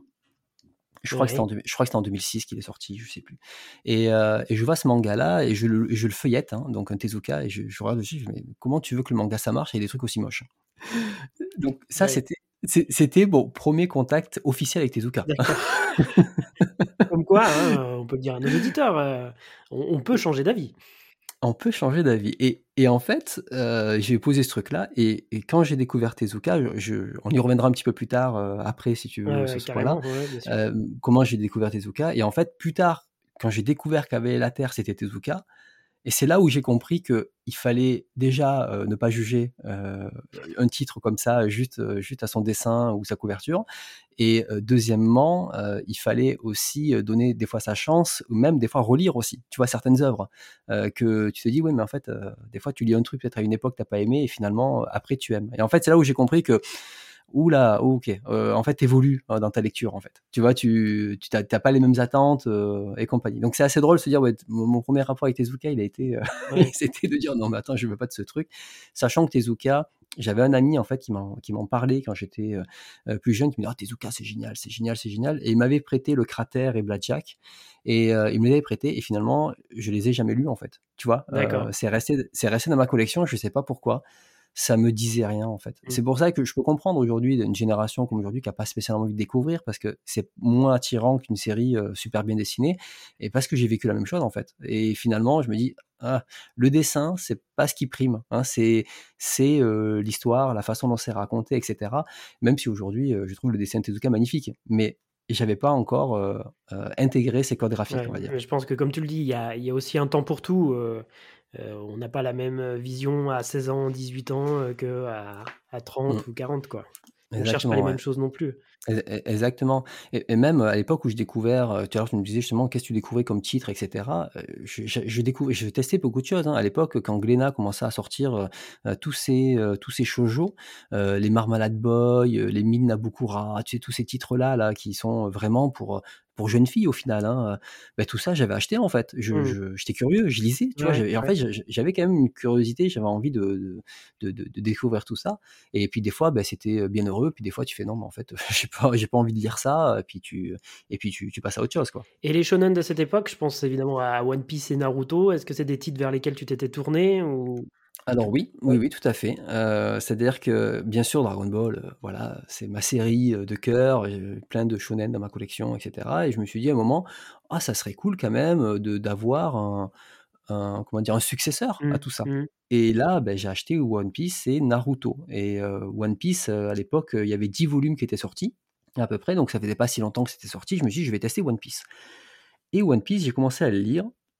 bon, l'univers sympa et tout, mais sauf que ça, l'univers, enfin les combats étaient très longs en fait. Je trouvais les combats très longs et je m'ennuyais un peu pendant la lecture. Et là, j'étais là, One Piece, j'ai fait, non mais là, ce truc de 10 volumes, là, c'est un truc qui va être interminable en fait. Ça va faire, ça va faire au moins 100 volumes ce truc, c'est pas possible. Ah et, et, du coup, je l'ai pas acheté. J'ai revendu mes, mes, mes, One Piece, sachant qu'à l'époque, c'était les One Piece, tu sais, sans la couverture je les ai aussi. Euh, là, sans ce français. Euh, enfin voilà, c'est vraiment les premières, premières éditions. Exactement. Avec les noms des personnages, avec Pipo, avec. Euh, Exactement. Et donc, j'ai pas accroché plus que ça à One Piece, où je me suis dit, bon, ben là, finalement, One Piece, j'ai arrêté. Et par contre, j'ai acheté Naruto. Et Naruto, ça, j'ai adoré. J'ai adoré, euh, j'ai kiffé Naruto et tout. Euh, et justement, les, tout le premier arc, donc les 27 premiers volumes, j'ai vraiment kiffé la série. super combat et tout. Et c'était une époque aussi où je regardais pas mal de, de fansubs aussi. Hein, toute cette époque-là, hein, les fansubs, tout ça, c'est une grande période de ma vie aussi. Et sauf que Naruto, bah, le problème, c'est qu'il a eu le syndrome de je ne sais pas m'arrêter. Et le souci, c'est que dans la deuxième partie, j'ai commencé à lire et en fait, j'ai arrêté la série vers le volume 50 parce que vraiment, je, je, comprenais plus où ça allait, quoi. Tu vois, je, c'était ça. Et il faut se rappeler que nous, à l'époque, on avait aussi un marqueur qui était 42 volumes Dragon Ball, très longue série. C'est vrai. Tu vois? Très très longue série. Mmh. Rakai Blues 42 volumes, waouh, c'est méga série quoi. Et là, à partir du moment où tu commences à avoir des séries de 60 euh, tomes, c'est tu perds, tu sais, tu as l'impression que c'est c'est trop quoi. Tu vois, tu dis non, mais en fait là, déjà 42, c'est énorme. euh, N'allez pas plus loin quoi. Il faut mettre une limite. Et en fait, j'ai arrêté Naruto et, euh, c'est vrai que bah, du coup, je me suis dit, bah en fait, j'ai pas envie de juste garder la moitié de la série euh, dans ma collection. Donc, je les ai revendus aussi. Mais je, je, je, peux comprendre le succès de Naruto et tout aujourd'hui parce que j'ai adoré le premier arc en fait. Tout le premier arc, c'est vraiment, euh, c'est vraiment excellent et je recommanderais de le lire à n'importe qui. Quoi. Donc, les gros shonen du moment, finalement, c'était ça. Bleach, euh, j'avais vu à l'époque la série animée, et, sauf que j'ai pas du tout aimé euh, le scénario, enfin, pas le scénario, mais la, la manière dont c'était raconté. Je n'ai pas du tout aimé derrière et je sentais que c'était le, le titre qui allait jouer sur le, tu sais, comme, euh, comme Samurai Deeper Kyo qui a joué sur, tu n'as que 5 minutes dans cet euh, état-là, mais par contre, les 5 minutes, ils durent 2 euh, heures. Tu sais, et en fait, ça manquait de réalisme, et, et au bout d'un moment, manga fantastique, mais qui totalement ne respecte pas ses propres règles, en fait, je commençais à en avoir marre, en fait, de, de, de toutes ces histoires-là. Et, et ça a contribué à cette deuxième partie de, de, de lassitude qui, qui commençait à s'installer dans la, la fin des années 2000. Ok, alors avant qu'on passe justement à, à la suite, euh, on n'a pas reparlé des, des animés, enfin on, a compris que tu regardais pas mal de fansub. Toutes les séries un peu plus exigeantes, je pense à Alain ou à El Gris par exemple, ou même les films comme Jinro et, Perfect Blue qui sont sortis aussi à, l'époque, ou même Porco Rosso je crois. Est-ce que c'est des films que tu as pu voir à cette époque-là. Oui, alors à l'époque, il y a beaucoup de choses. Alors, effectivement, à la télévision, euh, il y avait encore des chaînes qui diffusaient des films. Il y avait Utena sur euh, Game One, il y avait Jinro Perfect Blue sur Canal+, tu vois, euh, il y avait des choses comme ça. Et il y avait toute une partie aussi DVD où c'était la grande époque aussi de manga distribution, ah qui balançait des coffrets pas chers à gogo, donc on pouvait acheter des coffrets pour 20 balles, 30 balles. on pouvait trouver en grande surface en plus. Aussi, ouais, moi par contre je l'ai commandé du coup en ligne, ah oui, parce qu'en grande surface je les trouvais pas. Mais j'avais découvert des séries comme El Hazard, comme Blue Gander qui m'avait marqué à l'époque, ou même il fait des éditions assez jolies, tu vois, avec Angel Sanctuary, les OAV qu'ils avaient, qu'ils mmh. avaient sortis à cette époque-là. Et il y avait aussi d'Ibex en parallèle qui sortait des, euh, des séries. Sauf que eux, ils les sortaient à l'unité. Et c'était assez cher. C'était 15 balles le DVD à l'époque. Et une série, c'était euh, c'était 5 DVD. Donc ça commençait à, à chiffrer. Hein. Il y en a aujourd'hui se plaignent qu'un coffret se vend 80 balles, mais à l'époque, c'est ce qu'on payait et on n'avait pas des coffrets. tu vois, c'était c'était quand même super cher. Mais là, j'avais pu découvrir beaucoup de séries, notamment les Cowboy Bebop, les Trigun, des, des Lodos, etc. Enfin voilà, il y avait beaucoup de séries comme ça. J'avais là et j'ai beaucoup dépensé en DVD. J'avoue, là, je me suis autant je pouvais consommer beaucoup de fansub, autant en DVD, j'ai pas été avare. Hein. Tu, l'as vu d'ailleurs sur la photo. C'est ce que j'allais dire. On renvoie les auditeurs à la photo. Et tout ça, c'était c'était des vrais DVD hein, que j'avais achetés et compagnie. Sauf qu'en fait, ben, le système de Dybex m'a dégoûté du DVD en fait. C'est-à-dire que c'est eux qui ont causé l'arrêt pour moi d'achat de, de, DVD derrière. C'est-à-dire qu'au début, bon, ben, quand tu avais des mangas distribution qui te sortaient des coffrets à 50 balles, quand tu te retrouves à payer 15 fois 5 euros ta série, tu dis c'est pas donné. Et puis, à certaines séries, euh, J'arrive en Gélion, ils ont commencé à la sortir en 6 DVD. Tu vois, donc tu fais ouais, 15 balles de plus. Tu as un peu l'impression de te faire, euh, euh, te faire avoir, tu vois, parce qu'en tant que consommateur, tu as une réflexion très bête et méchante. Hein, ça me mmh. coûte combien à la fin, quoi. Et après, il y avait Trigun. Trigun, ils ont mis un temps fou, en fait, pour sortir, sortir la, série. Et sauf que lui n'a pas été en. Je sais plus si c'était en 7 ou 8 DVD, en fait, pour le même nombre d'épisodes. Et en fait, je me retrouvais à payer des DVD pour trois épisodes maximum 15 balles, quoi. Tu vois? Et en fait, ma série, elle m'avait coûté plus de 100 euros. J'ai fait non, mais attends, je me sens arnaqué. Et là, peut-être six mois après avoir sorti ça, Dybeck commence à sortir des coffrets à prix cassé.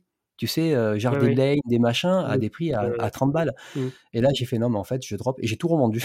du coup, de colère des années après, j'ai tout revendu et j'ai arrêté d'acheter des DVD parce qu'en fait, je m'étais senti vraiment arnaqué en termes de, de trucs parce que c'était pas correct de faire un coup 5, 6, 7, 8. Enfin, tu vois, au moment, euh, définis ton business model et puis tu, tu me dis c'est en temps de DVD, il n'y a pas de souci, je paye. Mais tu avais la surprise en fait, tu n'avais pas le nombre de, de DVD qui allait sortir à la fin. Mmh. Tu vois, tu essaies de déduire et en fait, tu te rends compte que la, la sauce se rallonge euh, au, au fur et à mesure. Par contre, des séries, euh, voilà, une série comme Lane, tout à l'heure tu mentionnais, c'est une série que j'avais adorée. Euh, tu avais, un côté très avant-gardiste avec ce côté du, du Wired, une sorte de, de, de, net parallèle un peu, un peu chelou, hein, virtuel. Aujourd'hui, je trouve que la série elle a un peu vieilli, elle a, elle a, elle a mal vécu les années, contrairement à un film comme Ghost in the Shell qui, je trouve encore, est, est parfaitement, euh, parfaitement visible aujourd'hui. Mais Lane, ça fait partie des séries qui m'ont qui m'ont marqué avec des, des, menus DVD de l'époque. Hein. Ça, c'est, on connaît plus ça aujourd'hui. Ah, oui. Oui. Mais euh, les menus DVD étaient incroyables avec des menus cachés, avec des choses comme ça. C'était, c'était la folie à l'époque. Hein. C'était génial de découvrir ça. Je sais, sais pas pourquoi ils faisaient ça d'ailleurs. Euh, avec des Ouais, animations 3D. Euh, wow, c'était. Ouais, ouais, non, il y avait un vrai travail hein, quand même Il y avait là-dessus. des bonus cachés, ouais, comme tu dis. Une bande-annonce en japonais. Enfin, ouais, c'était. Donc c'était assez cool. Et là, en fait, après, j'ai juste acheté les années suivantes des DVD. euh, mais tu sais, c'était genre les DVD sur ces discounts, tu sais, les trucs qui vendaient euh, quelques euros. Euh, c'était vraiment pour se Ah débarrasser oui, des stocks. oui, ouais. Et je me suis retrouvé à acheter, je sais pas, peut-être 10, 15, 20 DVD que je n'ai jamais regardé en fait. Tu vois, c'était Ouais, ouais. c'était l'achat compulsif. Pour dire, même à un moment, je me rappelle, j'avais un DVD qui s'appelait Arion. Et je l'ai jamais regardé en fait. Et je viens de découvrir qu'en fait, euh, c'était le manga qui sort maintenant. Quoi. Ouais, c'est vrai, et qui est réédité euh, chez Dybex d'ailleurs, je crois, en, en coffret. Ouais. Ah, c'est assez drôle, tu vois. C'est des trucs. euh, euh, c'est- enfin voilà, c'était des, de la consommation aussi. hein, mais là, cette fois, je payais hein, pour cette consommation-là. Quoi. ouais, ouais, ouais. Euh, avant qu'on passe à la suite, euh, je voulais que tu nous racontes, parce qu'on on s'est parlé un petit peu en off, cette anecdote euh, autour du film du tombeau des Lucioles que tu as vu avec ta maman. Alors oui, alors il faut savoir que du coup, mes parents, bah, ils avaient un enfant qui, était, qui était grand, mais sauf que cet enfant, bah, au lieu d'aller draguer toutes les meufs qui passent, d'aller boire en boîte tout l'alcool et les bouteilles qu'il y avait, il regardait des dessins animés et il lisait des mangas. Voilà, Oh là là. compliqué, compliqué, dis donc, c'est dur. Hein et, euh, et en fait, euh, du coup, euh, tu te doutes bien que pour eux, ils étaient un peu désespérés de voir leur gosse faire ça. Et euh, j'ai plusieurs anecdotes justement de cette relation-là. Et, et la première, justement, c'était le tombeau des Lucioles. Et euh, il était rediffusé sur Arte, le tombeau des Lucioles. Et puis, je tombe dessus. Je me dis, bah, allez, ça fait un moment que je l'avais pas vu. Parce que, bien sûr, j'avais acheté le DVD collector des tombeaux des Lucioles. Ah oui, avec Mais- le roman. Voilà, avec le ouais. roman. Ouais, ouais. Euh, mais bien sûr, quand je regarde le tombeau des Lucioles, c'est quand il repasse à la télé. Hein, c'est comme ça que ça, marche. C'est toujours comme ça. Ouais, ouais. C'est pour ça qu'ils font tout le temps des audiences de fou avec euh, des films qu'on a vus 15 000 fois, à La Folie des Grandeurs ou je sais pas quoi. Ah qu'on oui, a tous vus, Les Bronzés, on l'a tous vu 15 Exactement, fois, mais c'est pas grave. on Et tu l'as acheté 15 fois, mais bon, c'est pas grave, tu le regardes parce que ça passe à la télé. Ouais, c'est trop bizarre. Et là, c'était le début, le film se lançait, et ma mère qui me voit regarder ça me dit Ah, encore avec tes dessins animés, euh, tu veux pas regarder autre chose, quoi?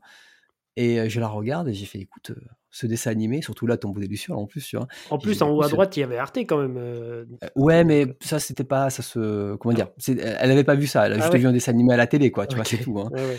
Et, et du coup, euh, elle me dit, j'ai dit, écoute, tu vois, cette petite fille là, euh, elle va, euh, elle va crever de maladie euh, parce que c'est la guerre, et ce petit, et ce gamin là, il va crever dans une gare de faim euh, euh, parce que là, euh, voilà, c'est, euh, je veux dire, c'est, c'est une histoire euh, triste, quoi. C'est le début du film, hein, pour les auditeurs, on n'a pas oui, oui. spoilé. hein, c'est Oui, oui, c'est le début du film. Parce le début du film, il montre directement la fin. Hein, C'était euh, pour, Ah euh, pour voir euh, comment ils arrivent là. Et là, elle s'assoit à côté de moi, elle dit rien, elle s'assoit à côté de moi sur le canapé. Et elle regarde le film en entier, vraiment jusqu'à la fin. hein, et elle dit rien et tout. Et puis, le film finit. Puis, je, je la regarde et j'ai fait euh, Bah, Est-ce que tu as aimé? Elle me dit Oui, c'était bien, avec les, le- les yeux larmoyants euh, de la fin du film et tout. Et euh, j'ai dit Mais tu vois, les mangas, tu vois, c'est pas que Dragon Ball et des combats, quoi. Et puis là, je suis parti, tu sais, en mode très fier. Julia 1, maman 0. Voilà. C'était exactement ça. Bon.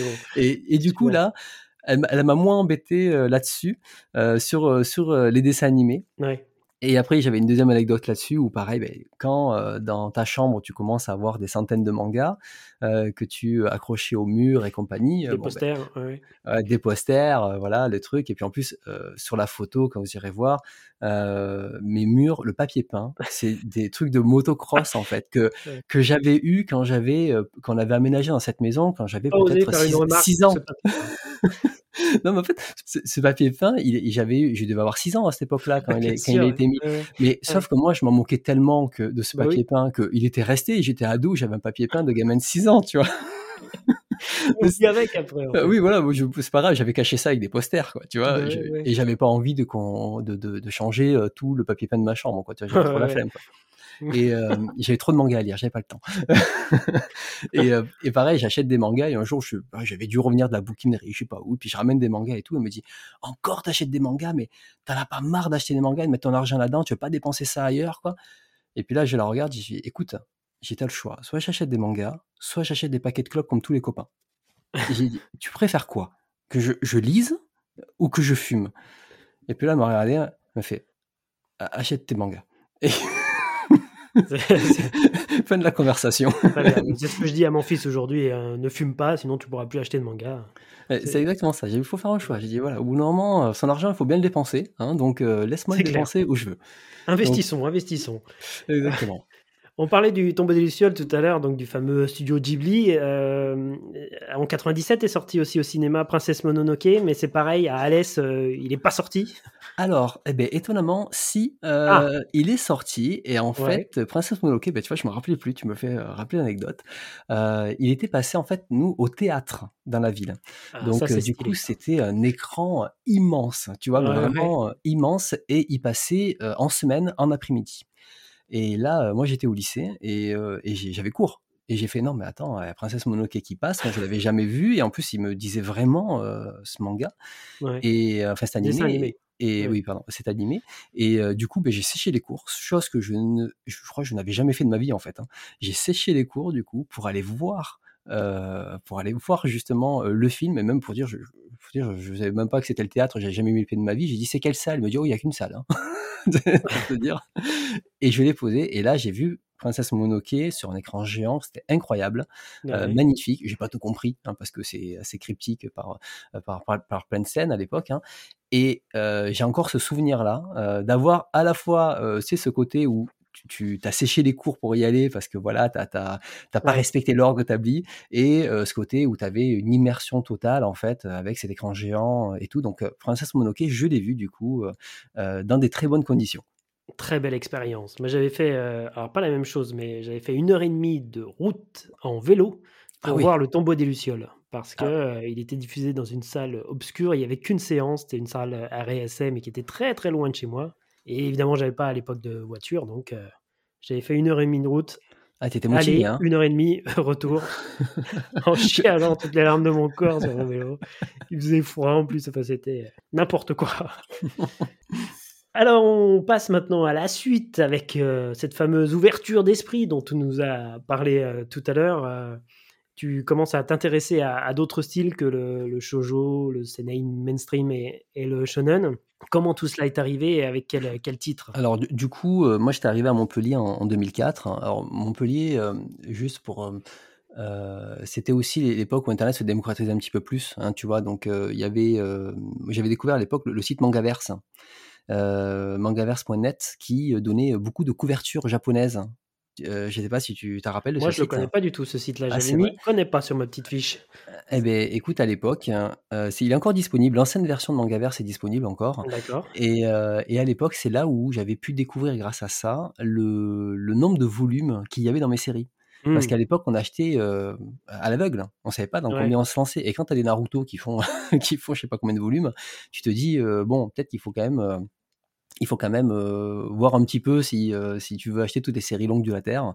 Et Bah, tu donc, te moi, lançais à l'aveugle, euh, sauf si tu achetais comme moi Animeland où tu voyais si les séries étaient en cours ou alors si elles étaient euh, terminées, c'était marqué. tu avais des infos comme ça, mais toi, Ouais. comme tu les feuilletais rapidement, Ouais, voilà, ouais, ouais. Et puis, j'ai même plus de souvenirs de, de, de ce qu'il y avait dedans, quoi. Tu vois, donc c'est, ça m'a pas marqué plus que ça. hmm, Et, et en fait, c'est une période où c'était justement ce, ce, ce peu cet ennui parce que j'étais à Montpellier, mais du coup, il y avait beaucoup de boutiques d'occasion à l'époque, à ce moment-là. Et, et là, bon, j'ai, je j'achetais beaucoup de choses, mais effectivement, il y avait la lassitude qui, qui arrivait, même si je regardais beaucoup de fansub à l'époque qui compensaient et compagnie. C'est là où j'avais besoin en fait de, Enfin, j'avais vraiment l'impression que le manga s'était terminé. J'avais tout vu, tout fait. tu vois, je, je sais pas. Il y avait ce côté-là. J'avais même lancé en 2007 un podcast euh, j'avais lancé un podcast euh, qui s'appelle euh, Akihabara Manga. Que j'ai cherché, mais que je n'ai malheureusement pas trouvé. Alors en fait, tu peux trouver des émissions sur Dailymotion encore. Ah, ah Alors, je, préviens. Donc là, on était en 2007. En fait, j'avais eu un iMac à l'époque. J'avais acheté un iMac. tu sais, les, les iMac là, blancs, là, tu sais, qui étaient, qui étaient sortis. Et donc, du coup, tout ce truc-là qui était tout intégré, tu vois, tu avais le micro, tu avais tout, c'est parfait, quoi. Et, et donc, j'avais commencé à faire des, à faire des podcasts. Alors, c'est un podcast où j'étais tout seul je faisais une chronique de manga, mais sauf qu'en fait, c'était pas du tout préparé. Donc, je préviens, si quelqu'un va taper ça sur Dailymotion, ne jugez pas. C'est très, très, très mauvais. Je vous le dis, hein, c'est très mauvais. Même moi, j'ai. très bien qu'on va juger. Hein, on est là pour ça. Faites-vous plaisir. Alors, donc là, là, en fait, il reste quelques épisodes. Moi, j'ai tout sur un disque dur. J'avais quand même fait une cinquantaine d'épisodes, mais euh, ah Dailymotion m'a, ouais, m'a striké euh, beaucoup d'épisodes avec le temps. Et en fait, à l'époque, euh, c'était audio et j'illustrais ça avec des planches, donc de, de, de, manga. Et, et, sauf que c'était pas préparé, quoi. Tu vois, c'était un truc où j'avais mon, un sorte de plan directeur pour dire, je parle du scénario, je parle des personnages, je parle de si j'ai aimé, mais en réalité, j'avais rien écrit à l'avance, donc tout était à l'oral. Et, euh, et, si la prise me plaisait pas, je refaisais ma prise à l'oral et puis ça donnait un truc. Donc entre l'accent du sud, euh, le, les hésitations, le, le, le, texte qui se répète, enfin voilà, c'est une catastrophe absolue. Même à écouter là, j'écoute ça, j'ai du mal à écouter ça en fait, pour te dire à quel point c'est mauvais. Mais j'avais fait ce, ce constat-là. J'avais essayé en tout cas de, de, de, de, donner en fait un petit peu de, euh, de trucs. D'ailleurs, euh, à l'époque, c'était Manga Sanctuary qui m'avait euh, qui m'avait fait quelques news. J'avais les avais contactés et si tu tapes Akihabara Manga sur Manga Sanctuary, tu trouveras une news, ah. quelques news dessus. pour dire voilà nouveau podcast qui arrive machin tout ça donc bon bien sûr au bout d'un moment ça n'a pas marché hein, je veux dire c'était mauvais et c'était pas du tout adapté mais j'avais ce côté en tout cas déjà là de, de vouloir un peu partager le du contenu et fin, on arrive, je continue à acheter du manga malgré tout, même si j'étais un petit peu lassé. Et puis je continue à faire le tour des occasions au fur et à mesure de, de Montpellier, tu vois. Il y avait quand même une époque, il y avait quand même 6-7 boutiques quand même, tu vois. Donc je pouvais vraiment ah trouver mon bonheur. Et dans une boutique, je tombe sur Vampire de Tezuka. Et là, donc Vampire, l'édition de luxe, donc l'édition grise, tu sais, avec voilà cartonné, avec le, comment dire le, vampire de Coppola transformé, tu vois l'affiche de Coppola là de, Dracula, mais transformé pour. J'avais jamais fait attention que c'était ça. ouais, ok. Et là, ben, je la prends en main et je me rappelle d'un coup. justement, mon ami qui me parlait de Tezuka, qui m'avait toujours vendu Tezuka et tout. Et j'ai c'est vrai qu'il m'en avait parlé de cet auteur et tout. J'ai jamais essayé au final. Et je vois le truc, je crois que ce bouquin coûtait 20 balles et je le vois genre à 6 euros, tu vois. Et euh, je me rappelle du prix, bah, tu vois, ça, ça m'avait marqué à l'époque. Hein. Et je dis, bon, allez, 6 euros, t'as rien à perdre, quoi. Tu vois, je veux dire, c'est bon, prends-le. Et là, je l'achète. Et là, pour moi, ça a été la redécouverte du manga. C'est-à-dire que ce que je reprochais au manga à cette époque-là, à la fois ça se répétait, il y avait un manque de diversité dans les histoires, mais surtout je trouvais que le manga était devenu beaucoup plus graphique. Les, mangas de, cette époque, dans les années 90, étaient assez verbeux, étaient assez compacts en termes de narration. Et on se retrouvait de plus en plus avec des mangas un peu comme Vagabond, tu sais, c'est-à-dire on met vraiment l'accent sur le dessin, sur le découpage, et finalement, c'est plus une expérience visuelle que, que narrative. Tu, comprends ce que, ce que je veux dire? ouais, ouais, je vois. Et là, avec un Tezuka, je me retrouve à lire une histoire qui est hyper condensée en termes d'événements. C'est-à-dire que tu, tu, lis, tu lis 30 pages, tu as l'impression d'avoir lu deux volumes de manga normal. Mmh, D'accord, ouais, ouais, je vois. Et, mmh. et, et, en plus, ça enchaîne. Il y a une noirceur dans le manga. Des, il est pas tendre avec ses personnages. Des choses qui ne, ne, je ne retrouvais pas dans le shonen. Tu vois, un Sangoku, il meurt jamais. Tu vois, Naruto, il meurt jamais. c'est, il y a quasiment pas de, il y a quasiment pas de mort, tu vois, c'est très rare, ou alors c'est vraiment au bout de, de, 30 volumes, tu vois, s'il y a un mort important.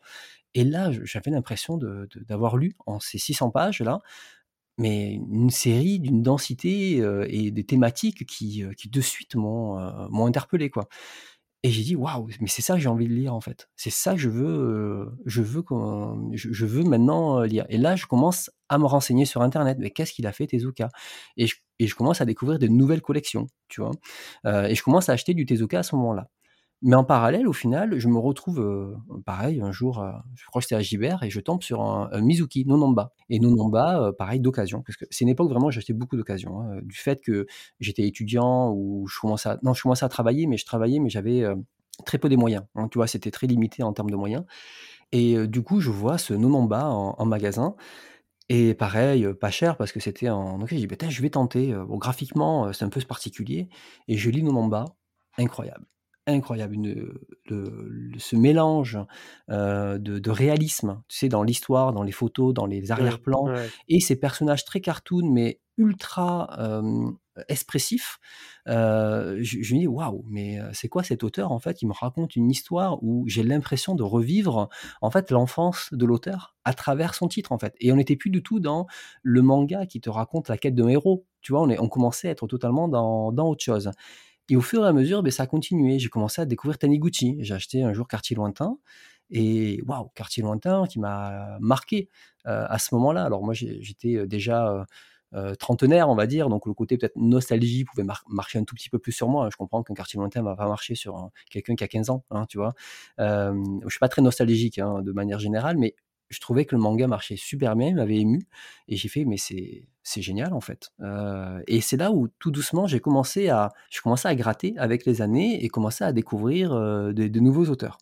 Alors entre temps, j'ai j'avais vraiment, heu, 2009, c'est le moment où où j'avais changé de travail, tout ça et c'est un moment où, j'avais vraiment plus de pognon, en fait. J'avais trouvé un boulot, mais j'étais payé au SMIC, heu, c'était très compliqué, tu vois, de de de de payer toutes les factures et j'avais envie d'acheter des mangas donc c'est là où j'ai commencé, hélas, à revendre des séries, heu, mais vraiment revendre des séries un peu emblématiques. C'est-à-dire qu'à regret, heu, j'ai revendu mes mes Docteur Slump, mes Dragon Ball, les tout premiers que j'avais. Mmh. Heu, j'ai revendu des premières éditions parce que tu avais des nouvelles éditions qui arrivaient, tu sais, heu, au fur et à mesure Oui. et et j'avais envie d'acheter les nouvelles éditions et du coup, bon, beh, j'ai un peu vendu là pour avoir de l'argent pour pouvoir acheter justement des nouveaux, des nouveaux titres. Avec une nouvelle trad, en l'occurrence pour Docteur Slump, Exactement, avec moi je sais que j'ai les 2, heu, je préfère largement la la 1re édition E et exactement et d'ailleurs, Docteur Slump, hem, en 2014, heu, en fait, heu, en 2014, heu, j'ai, heu, j'ai perdu ma mère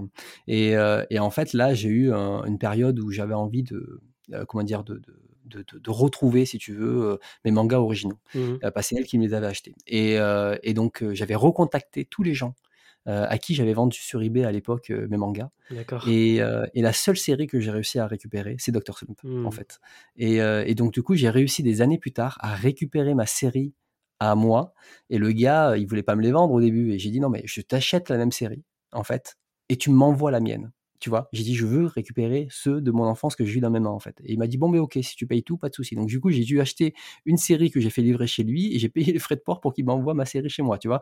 C'est vraiment je la voulais, quoi, tu vois, ce cette série Très belle anecdote, oui. et Dragon Ball, heu, bah, Dragon Ball, j'ai pas réussi parce qu'en fait, heu, c'était un un père qui les avait achetés pour son fils. Ils étaient séparés et en fait, heu, il pensait que son fils les avait gardés et il a découvert, avec stupeur que, la mère avait tout revendu pour faire de la place. Donc du coup, il m'a dit: «Je suis désolé, mais là, c'est mort, quoi». Mmh. Donc heu, j'ai pas j'ai pas réussi à retrouver mes Dragon Ball, mais je me suis consolé avec mes Docteur Slump d'origine et effectivement, j'avais les 2 dragon les 2 Docteur Slump et récemment, j'ai vendu ma 2e série, la récente, Oui. parce que je me suis dit: «En fait, ça sert à rien». J'ai encore lu Dragon Ball cette année, Docteur Slump cette année, heu, avec mon ancienne édition, en fait. Donc Mmh. ça ne sert à rien que je garde la nouvelle, je me contenterai d'une version numérique, ça me suffira amplement, quoi. Donc donc voilà, en tout cas, c'était une période où j'avais revendu pas mal de choses, mais avec ces reventes, ça m'a permis de découvrir des des nouvelles choses et petit à petit, beh, j'ai découvert du Taiyo Matsumoto et heu, j'ai découvert, heu, des, heu, comment dire? Des des petits éditeurs comme, comme, beh, tous les Cornelius, Oui, quand j'ai oui. découvert les Mizuki, j'ai commencé à explorer tout le catalogue, puis, Le Seuil, puis, les les Lézards Noirs, les Imo.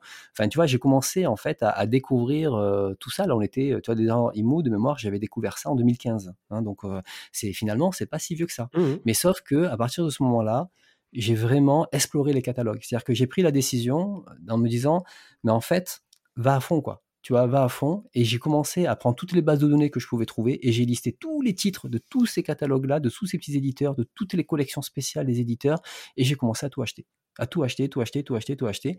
Et, euh, et c'est là où euh, ben, j'ai pu découvrir toute cette diversité qui s'est fait dans le manga. Aujourd'hui, tu fais plus confiance finalement aux éditeurs euh, plutôt qu'à un auteur ou une collection? Il y, a les deux en fait. Il y a les deux. C'est-à-dire que je peux acheter autant d'un auteur de confiance qu'une collection de confiance qu'un éditeur de confiance.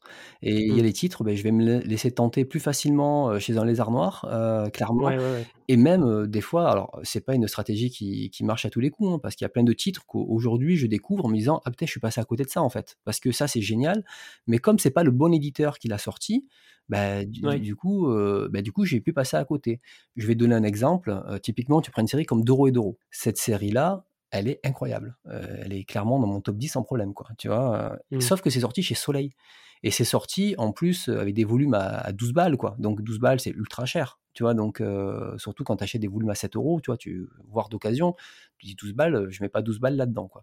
Et, et, en fait, j'avais un ami sur internet qui m'en a parlé, il m'a dit non, franchement, c'est vraiment génial, lis-le et tout, et. D'euros et d'euros, j'avais récupéré à l'époque des scans. Hein, je te parle à l'époque où d'euros et d'euros, il y en avait, il y en avait même pas 10 de sortie. Hein, donc c'est étrange. J'ai retrouvé des scans sur internet et je les ai lus sur mon ordinateur. Au bout du deuxième volume, j'ai arrêté. Et en fait, j'ai dit non, mais je les veux en fait. Alors, manque de peau, c'était introuvable, mais j'ai réussi à me les trouver d'occasion derrière. Et en fait, à partir de là, j'ai fait la série en papier et j'ai tout acheté jusqu'à la fin. Donc, tu vois, c'est, il faut pas se mettre de barrière, il faut rester ouvert. Et il y a plein de séries que j'ai découvert après coup, qu'on m'a conseillé et tout, que j'avais un peu classé dans la case «Hum, méfiance de cet éditeur, méfiance de cette collection, alors que ben, parfois, dedans, il y a des très bons titres. Maintenant, si je dois acheter 10 titres pour en avoir un bien, bon, peut-être que des fois, tant pis, je me passe d'un titre bien. Parce qu'il y en a tellement des titres bien que c'est pas grave, on peut pas tout lire non plus. Quoi. On n'a pas du tout parlé des conventions, alors que, donc, étais, si j'ai bien compris, tu es du sud de la France. Euh, il y avait donc Toulon avec le cartooniste. C'est quelque chose que tu es peut-être trop jeune aussi, euh, tu es passé complètement à côté. Et Japan Expo ou d'autres conventions, c'est des choses que tu as fait ou pas du tout? Alors, la Japan, j'en ai toujours entendu parler, euh, la grande messe, le, truc incroyable, etc. Et tout. Et en fait, la Japan j'y suis allé très tardivement. C'est même la dernière convention typée manga que j'ai faite, pour te dire. En fait, les conventions, mon évolution, j'en avais parlé dans une vidéo euh, justement où je, parlais un petit peu d'Angoulême et je parlais de de, mon historique rapide au niveau des conventions. Il n'y avait pas grand-chose euh, dans le sud. Et la première convention, euh, je crois qu'elle était en 2006 peut-être, hein, c'était à Cannes. Je me rappelle, on était parti avec des amis et c'était une petite convention très, comment dire, très amatrice. Hein, tu vois, il ne faut pas s'attendre à, grand chose, mais il y avait des animations, il y avait des stands. Rien que le fait de se retrouver dans cet univers-là, c'était, c'était hyper cool en fait. Et j'avais continué à en faire d'autres, d'autres conventions comme ça. Il y en avait une qui était pas très loin, qui s'est ouverte à Fabrègue, donc c'était à une demi-heure de, de Montpellier. Donc je dis bah, c'est parfait. Pareil, très, très amatrice, mais qui permet au moins de réunir les fans. J'avais un petit peu des fois fait un petit peu plus loin à Nîmes ou, il y en avait une autre à tout je crois à Toulon, j'avais fait une fois. Euh, c'était pas le cartooniste, hein, c'est vraiment autre chose. et sauf que ben, ces conventions-là, elles sont, elles sont sympas, elles sont bien, mais quand tu arrives, que tu as euh, la trentaine passée et tout, tu sens un décalage, quoi. Tu vois, mmh. tu vois qu'il y a beaucoup de jeunes, tu te sens pas à ta place, et en plus, quand toi, tu commences à tout doucement aller vers des titres qui sont de niche, euh, qui sont quasiment pas connus, tu te sens encore plus en décalage à ce moment-là tu vois, parce que même si je ne veux pas dire tous les titres que j'ai lus, parce qu'il y en a tellement, mais j'ai vraiment lu beaucoup de titres classiques, on va dire, plus commerciaux, mais de l'autre côté, j'en ai lu énormément aussi qui sont pas du tout commerciaux. Et en fait, c'est compliqué, du coup, tu te retrouves avec des gamins qui ont 15 ans, toi, tu en as le double, tu te sens moins à ta place. Tu vois, tu sens qu'il y a un vrai décalage d'âge, de, de, de, génération qui se crée dans ces petites conventions. Oui, pour les petites conventions dont tu parles là, oui. Exactement. Et finalement, c'était en 2016. En 2016, je me suis dit, ah, ça serait quand même dommage que. Enfin, 2017, pardon. En 2017, je me suis dit, ça serait quand même dommage que je n'aille pas à. Comment ça s'appelle? Japan Expo. Euh, à la Japan Expo. Et là, je me suis dit, bon, allez, on va faire la Japan Expo. La Japan Expo, je l'ai faite. C'était les 100 ans de l'animation. Et j'ai pris les 4 jours. Tu vois, j'ai dit, je la, par contre, je la fais, je la fais à fond. Donc, mmh, avec ma mmh. copine, on a pris quatre jours, enfin un peu plus parce qu'on est allé après visiter Paris. Et, et donc, du coup, je me suis régalé à la Japan Expo parce que on a fait toutes les activités qu'il pouvait y avoir là-bas. Alors, des activités, il y en a des, centaines, hein, donc tu fais pas tout, mais dans le sens où tu enchaînes en fait les activités mmh. et on a fait de tout. Tu vois, on s'est pris de passion pour les mascottes. Il y avait plein de mascottes. On a voulu faire toute, un, toute, une collection de photos en train de faire des canins des mascottes. En fait, tu sais, on est parti un peu dans le délire là-dessus, sachant que moi, je suis pas du tout sur moi, je porte pas du tout. J'aime les mangas, quoi. Tu vois, je suis pas du tout dans le mode. J'ai des t-shirts de manga, des machins, des trucs. C'est pas mon kiff ça. Et, et donc on s'est régalé. Par contre quand on a fini les quatre jours, on a eu la même conclusion. J'ai pas envie de le refaire. Tu vois? Ah et, et, en fait, c'était un peu en mode, bon, pour moi, j'ai vu la Japan Expo, j'ai vu les trucs, et le truc, c'est que ben, refaire ces activités l'année prochaine, ça m'intéresse pas. Mmh. Euh, peut-être que dans 5 ans, dans 10 ans, pourquoi pas, mais j'ai pas envie. Le reste, ben, au final, c'est des, mangas que je peux acheter aujourd'hui chez moi. Pourquoi j'irai à Paris euh, payer euh, tout le voyage, ah euh, l'hébergement et tout pour acheter des livres que je peux acheter à Montpellier. Tu Mais vois, les, les, rencontres, les masterclass, les dédicaces, c'est pas des choses ou les conférences même, c'est des choses. Pas du, non, j'étais pas, j'étais pas du tout. comment dire, sensible à ça à cette époque-là. Ah c'est à partir d'Angoulême que j'ai été sensible à ça. Ah oui, parce que voilà, pour moi, Japan Expo, il y a tellement de choses qu'en fait, en effet, si tu as 15 ans, tu peux t'éclater, mais si tu as 30, 40 ans comme nous, euh, tu peux aussi y trouver euh, de la matière. Ah oui, oui, tout à fait. Mais du, coup, du coup, voilà, j'étais moins, Et puis la Japan Expo, c'est c'est comment dire J'avais pu voir les conférences quand j'étais là-bas, hein, puisque c'était des conférences sur l'animation, mais le cadre était pas hyper agréable. Il y avait beaucoup de bruit, c'était l'isolation était, était, était, ils sont très mauvaises, mmh. et c'est autre chose que j'ai découvert à Angoulême. Carrément.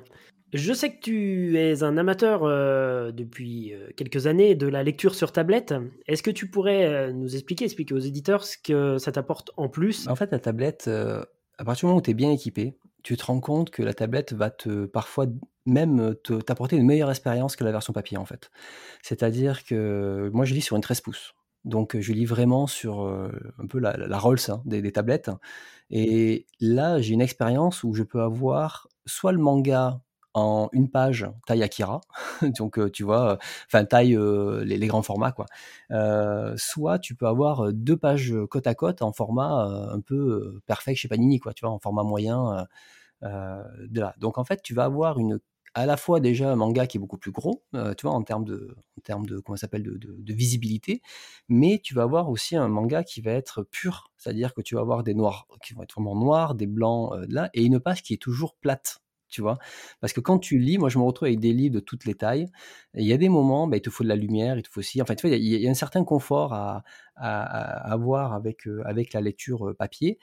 Et comment dire, de lire sur tablette, il y a des titres en fait aujourd'hui, quand je les prends en papier, je me dis mais je peux pas les lire en papier en fait. Et c'est pour ça que souvent je me retrouve, j'ai la version papier que j'ai achetée il y a longtemps, et finalement je me prends la version numérique et je me régale à lire la version numérique parce que tu as beaucoup de titres qui euh, sont beaucoup plus beaux sur tablette. Et surtout, les titres récents qui ont été faits sur tablette, en réalité. Euh, autant Bon, le, débat peut s'ouvrir sur euh, un manga qui a été fait dans les années 80 où c'était encore du papier, tu vois, ou même avant, euh, où là, bah, du coup, tu, tu, transposes sur un écran. Mais quand c'est des trucs qui ont été déjà faits sur en numérique, bah, en fait, le mmh. numérique, c'est le support d'origine en réalité. Donc, tu as un rendu qui est encore plus beau. Tout ce qui est page double, le rendu est incroyable parce que tu n'as pas la pliure, euh, tu n'as pas tous ces points-là. Et en fait, ce sont, ce sont à la fois au niveau du confort de lecture, c'est hyper agréable, mais même en termes de lecture, je peux lire dans n'importe quelle position avec ma tablette, quoi. Tu vois, je peux dire à l'arrache dans mon lit, ça marche quoi. tu vois, c'est mmh, il y, a ce côté-là, plus le côté le transport, etc. J'ai fait des vidéos justement pour expliquer ce que j'aimais dans, le numérique. Et, et c'est et c'est un truc qui, qui, du coup me plaît. Par contre, comme je dis toujours, c'est une alternative. C'est pas pour autant que j'ai envie de remplacer ma collection par le numérique. Mais quand je me retrouve avec certaines séries où finalement l'édition papier ne m'apporte rien, ben, je me dis pourquoi la lire? Typiquement, Jojo, j'ai les 120 volumes de Jojo dans ma collection. En réalité, j'ai tout lu sur ma tablette. je, les ai achetés, en papier, mais j'ai tout lu sur ma tablette parce que ben, le rendu tellement plus agréable de le voir sur un grand écran avec, avec justement une, une comment s'appelle euh, un, rendu qui est nickel. J'ai un abonnement Mangaio que j'utilise au final assez peu. Par contre, je n'adhère pas au concept de, de, l'achat avec des DRM, tu sais? Euh, c'est-à-dire que c'est bien de me vendre un objet, mais par contre, euh, si je ne peux pas l'utiliser comme je veux, ben, moi ça m'embête en fait parce que demain la plateforme elle ferme ou demain tu décides de retirer le fichier parce que euh, tu as un problème de droit Tu vois, je lui dis, mais au long, j'ai acheté mon fichier. Tu vois, donc il, est censé m'appartenir. Par contre, moi, aujourd'hui, je fais plus de différence entre la lecture tablette et papier. Je peux passer de l'un à l'autre sans problème. Moi, j'ai eu des personnes qui me disent, ouais, mais moi, la lecture sur tablette, je lis trop, je lis trop vite, je scrolle tout le temps.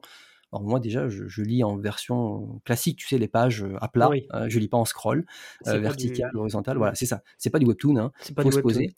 Et si tu lis plus vite sur tablette, mais il faut juste te remettre en question, euh, prends ton temps en fait. c'est comme lire ton papier, tu, tu, te dépêches de lire en fait, tu peux prendre le temps de le lire, personne te, te pousse en fait, c'est juste une, habitude. Et là c'est pour ça que finalement j'ai pas acheté tant que ça, mais aujourd'hui j'ai trouvé justement des moyens d'enlever ces DRM euh, et je vais pouvoir commencer à acheter vraiment et me dire, ben, en fait comme j'ai euh, j'ai ces DRM, je peux le faire et en plus, j'ai tout un système qui me permet d'améliorer en plus la qualité des fichiers qu'ils te donnent. Tu vois Donc, euh, en fait, je me retrouve avec des planches euh, avec une qualité que, qui ne sont même pas sur le marché, en fait. Tu vois, grâce à tout ça. Donc, en fait, moi, j'ai tout un système qui fait que ça sublime mes mangas. Et quand tu découvres ça, tous tes mangas, moi, Video Girl, je l'ai lu en, taille Akira, en fait. Hein. Tu vois, quand je l'avais relu mmh. euh, il n'y a pas longtemps, ben, avec un trait qui est incroyable. En fait, le papier, quand j'ai pris ma version papier, en plus, bon, moi c'est une vieille version, hein. j'ai fait ah ouais, c'est lisible en fait là, je peux pas le lire comme ça.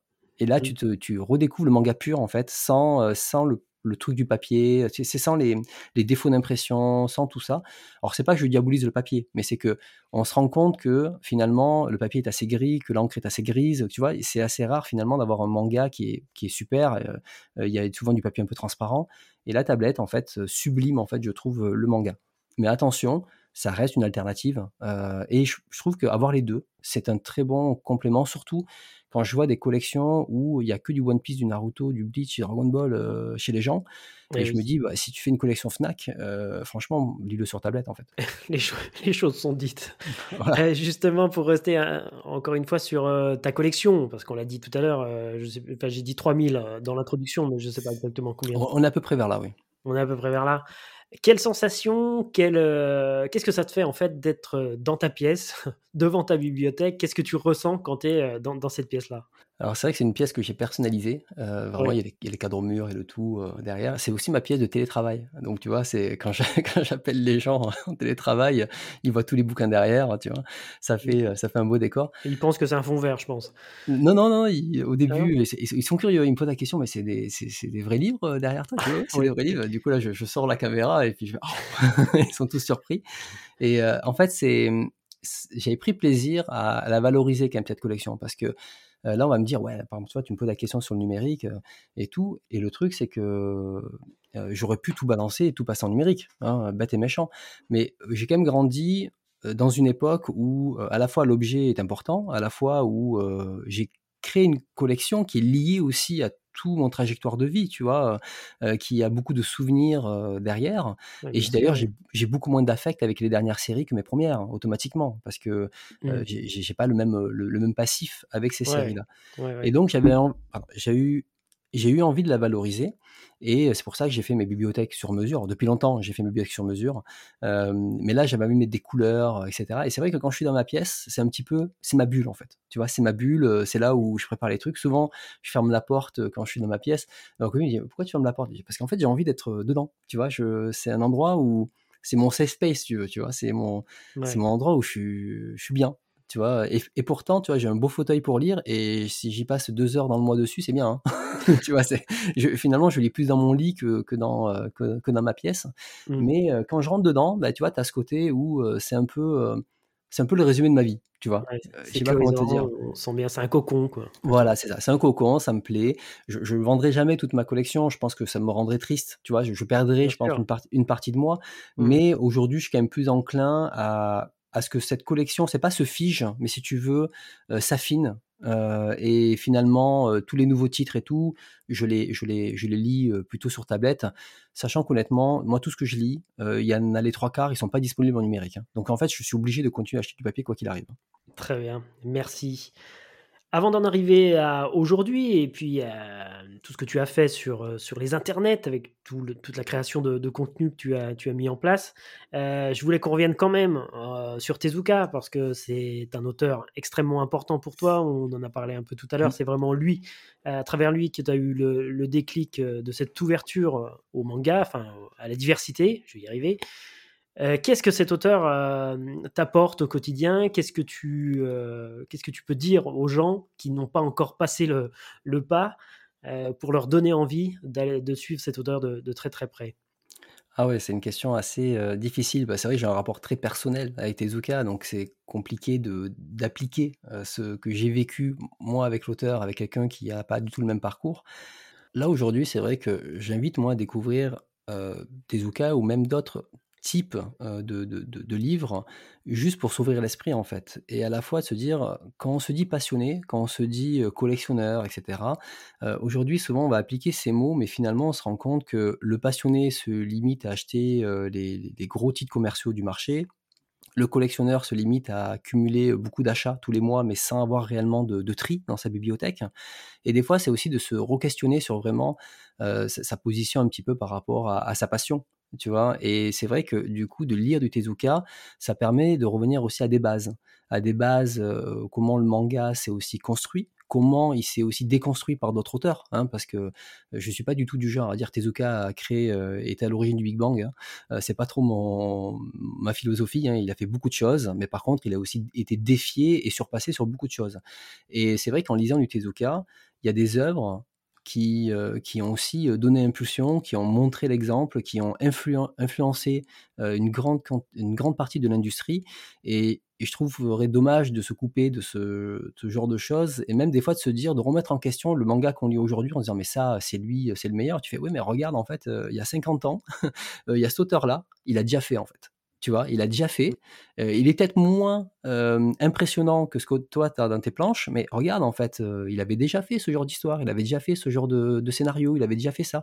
Et du coup, de se dire, ah ouais, d'accord, en fait, on, voit la, le côté aussi pionnier, tu vois, de, de la démarche qui avait pu être faite à l'époque. Donc c'est pour ça que découvrir Tezuka aujourd'hui, c'est aussi faire la démarche d'aller plus loin que simplement consommer du manga et découvrir peut-être des nouvelles expériences, des nouvelles d'autres façons de raconter des histoires et voir que ben en fait on peut parler aussi de sujets autant très légers, très divertissants comme extrêmement noirs, alors que c'est le même auteur qui raconte ça. Eh ben c'est parfait. Je n'en attendais pas moins de toi.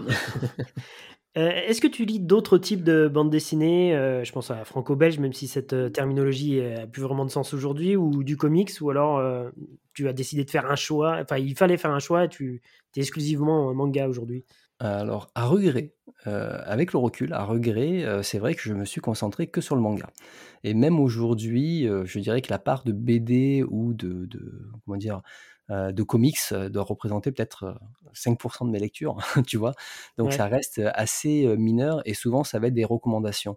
Et pourquoi je n'ai jamais fait la bascule là-dessus? Alors déjà pendant très longtemps j'avais une affinité énorme avec le manga en termes de narration, en termes de dessin, en termes de, la manière dont c'est raconté par rapport à une BD, tu vois, où tu attends assez longtemps pour avoir la suite en 50 pages, de manière assez, comment dire, très condensée, tu vois, mais limite trop condensé, tu vois, avec beaucoup de texte euh, euh, derrière. Et en fait, je ce format ne m'a jamais attiré. Et le comics, quand je l'ai découvert dans les années 90, c'était une période du comics où tout était extrêmement violent. Tu vois, euh, les super-héros, tout était très noir, très sanglant et tout. Et ça, très, tu vois, ça m'attirait pas en fait. Tu vois, tous ces Batman, ces Spawn et tout qui étaient ultra violents. Je trouvais, je me reconnaissais pas dans un univers. à côté, t'as Dragon Ball ou La Vie est belle, quoi. Tu vois, ouais, c'est pas du tout ça. Et Sauf que c'est vrai qu'aujourd'hui, j'ai lu d'autres BD, d'autres comics, et je me dis, waouh, il y a des expériences, elles sont incroyables aussi en comics et en BD. Aujourd'hui, il y a deux, il y a deux trucs. C'est que à la fois, j'ai besoin que quelqu'un me fasse une curation, parce que j'ai la flemme clairement d'aller vers comment dire d'aller faire ma sélection c'est de refaire ma culture BD refaire ma culture mmh. manga. Ah ça demande beaucoup de temps beaucoup d'énergie. Et quand on me propose un titre ben, j'essaie de le, me dire ben, celui-là je vais le lire en fait je vais essayer. Et, et donc du coup je, lis de temps en temps là. Mais c'est compliqué parce qu'aujourd'hui j'ai une chaîne et, un, podcast et le problème c'est que ça prend beaucoup de temps aussi à gérer. Tu le vois avec ton émission, hein, ça prend du temps à enregistrer, faire des montages et compagnie. Donc ce temps c'est énormément réduit avec, avec justement les années.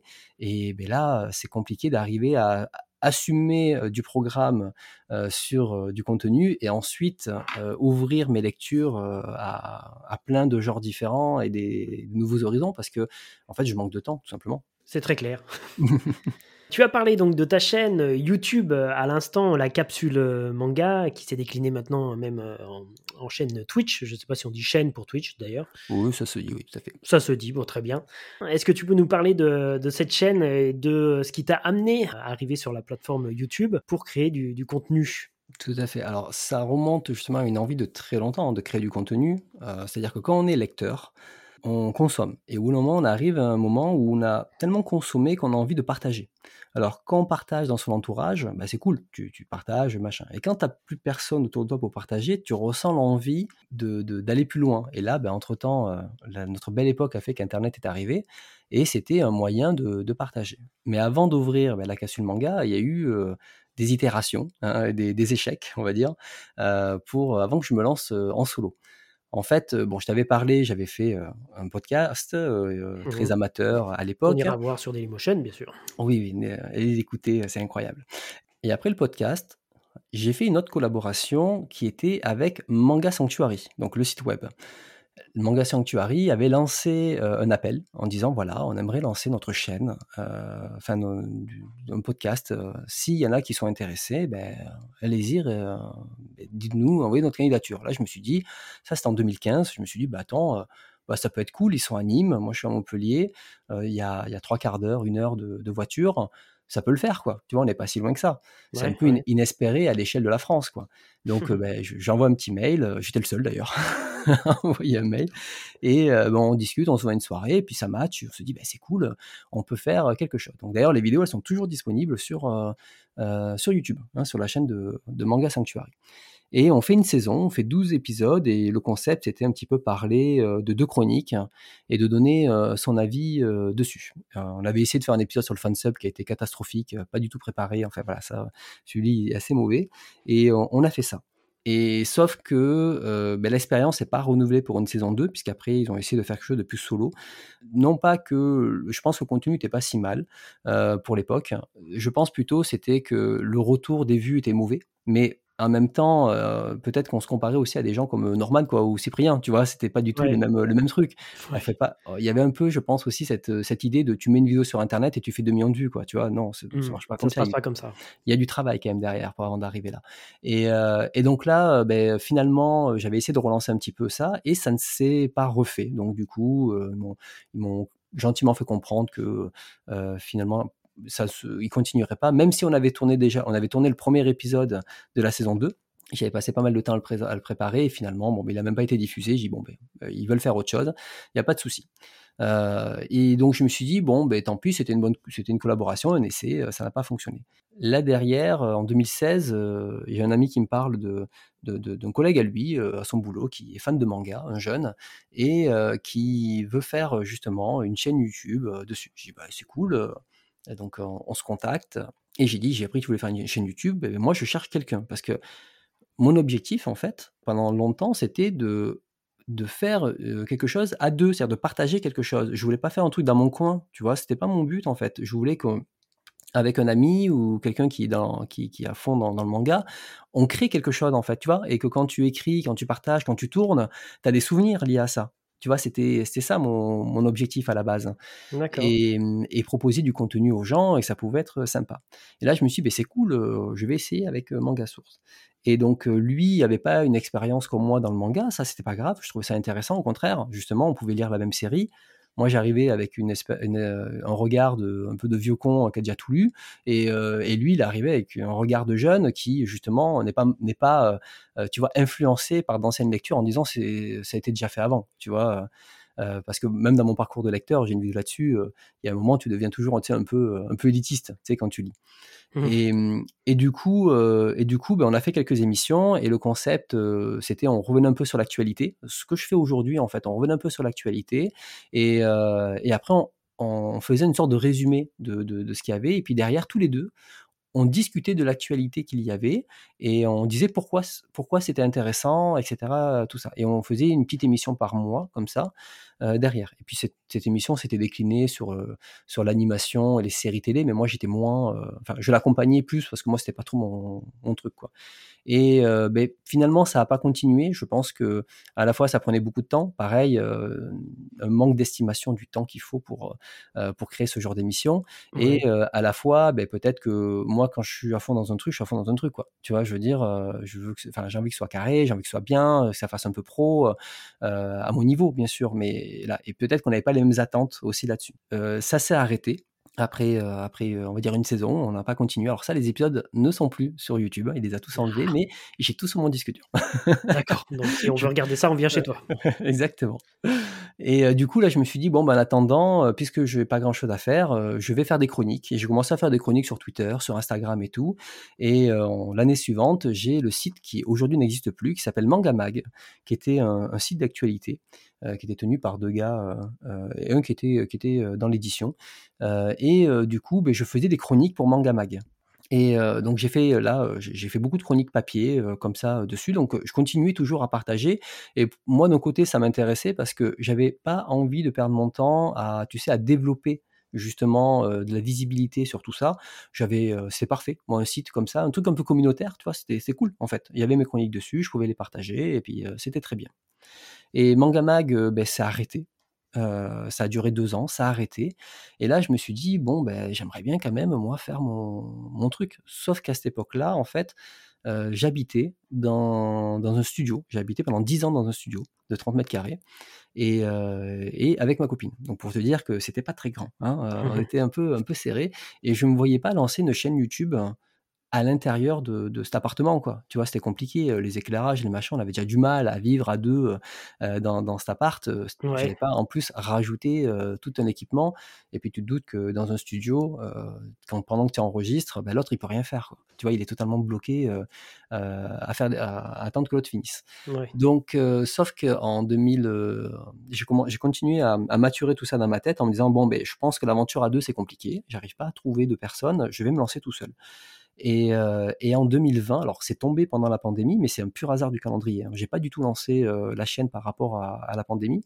Euh, j'ai me suis dit bon, j'ai envie de lancer la chaîne, mais j'ai pas envie de lancer une chaîne comme font les autres. C'est-à-dire, je vais essayer de trouver un concept un peu plus différent D'accord? C'est-à-dire que si j'ai pas envie de faire les formats standards, tu vois, les, achats manga, les mangatech, les machins, tout ça, c'est c'est pas un truc qui me, qui me faisait kiffer. Moi, ce que j'ai envie de parler, c'est de manga, quoi. Tu vois, vraiment aller plus en profondeur derrière. Donc, j'ai réfléchi à des sujets, j'ai réfléchi à plein de choses.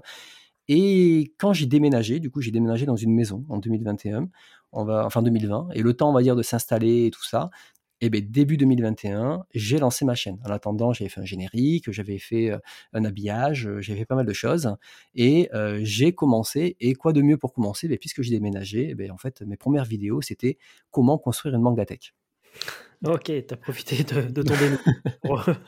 Donc, et là, l'idée derrière la chaîne, ma chaîne YouTube, c'était de parler de manga, mais comme tu dis, de parler de un peu plus en profondeur, de parler de, la partie aussi collection. Tu vois, euh, comment on, comment on peut, euh, comment dire, euh, comment notre vie de collectionneur influe dans nos habitudes d'achat, influe dans notre quotidien. Et j'ai fait toute une série de, vidéos là-dessus. Donc c'était quelque chose où on essaie de, pousser un petit peu la réflexion que juste montrer un manga, alors allez, j'ai acheté ça, c'est bien, quoi. Tu vois, ça n'était pas du tout mon. Genre, je consommais pas ce genre de vidéos, ça ne m'intéressait pas. Mmh. Et, l'idée pour moi, dans la chaîne, c'était de dire tout ce que tu fais, en fait, euh, tu le fais pas pour les gens, en fait. C'est-à-dire que tu fais quelque chose qui, toi, te fait kiffer, toi, que tu aimerais avoir. Chose que tu ne trouvais pas sur Internet, en fait. Si j'avais trouvé ce contenu sur Internet, je pense que je n'aurais pas fait de chaîne. Le fait que je ne le trouvais pas, je me suis dit, j'ai envie d'ouvrir ma chaîne. Et tout ce que je vais faire, il faut que ça te fasse kiffer. Si ça te fait pas kiffer, ben en fait, tu le fais pas. Si derrière, tant pis, ça fait 100 vues parce que ben, les gens, ils n'ont pas plus kiffé que ça, ben moi, si derrière, j'ai pris du plaisir à le faire, c'est le plus important. Et le fait de le structurer sous forme de vidéo, ça me permet moi de l'archiver et de consolider en fait mes, euh, mes informations, consolider une structure et de, en plus, ben en fait c'est le bonus et je le partage aux autres. Tu comprends? C'est un peu ça l'idée. C'est pour ça que je suis pas du tout, euh, je fais pas la course à la vue. Alors, il y a toujours bien sûr euh, le système YouTube machin euh, où ben, moins t'es visible, moins on te voit. Hein, c'est bien bien d'accord. Et c'est pareil.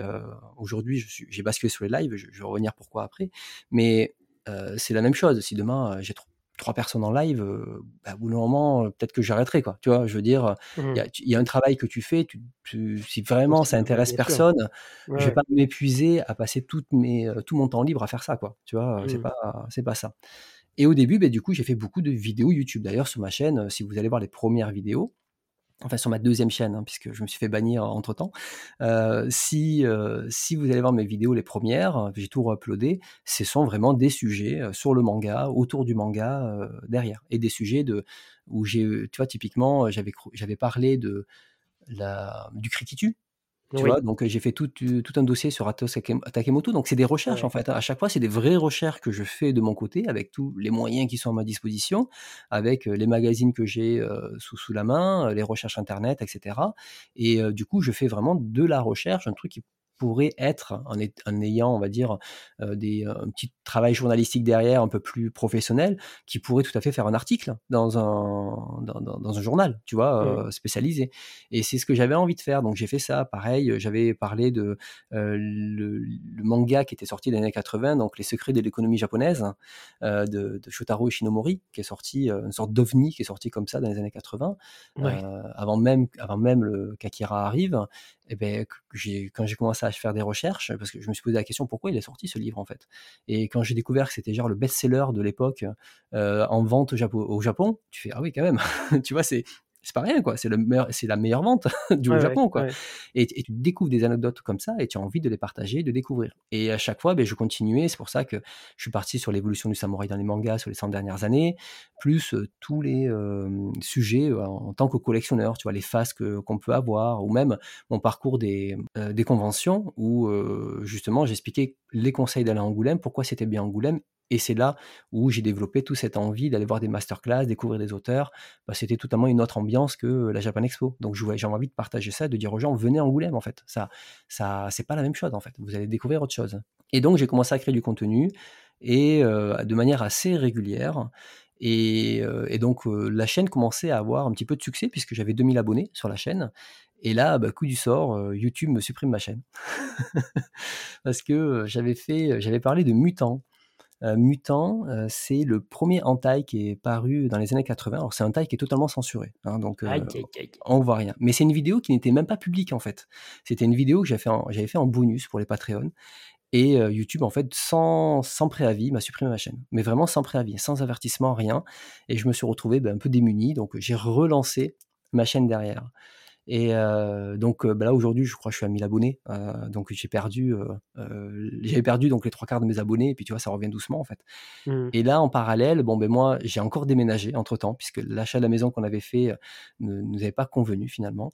Et donc on a encore déménagé. Donc ça m'a pris pas mal de temps. Et c'est à ce moment-là où j'ai commencé à faire du live.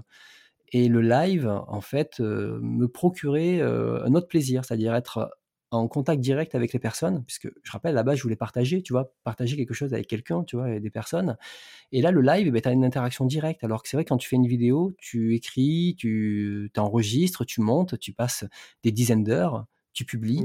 Et puis là, bon, ben, tu as quelques centaines de vues, quelques milliers de vues, ça dépend des, trucs. Tu as 5, enfin 1, 5, 10 commentaires.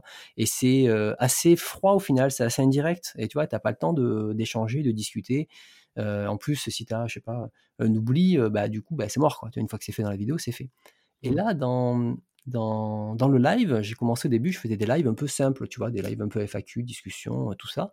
Et j'ai vu qu'il y, avait, euh, il y avait du monde, il y avait des gens qui venaient, qui étaient intéressés et tout. Et au fur et à mesure, je me suis dit, mais pourquoi je ne développerais pas la partie live?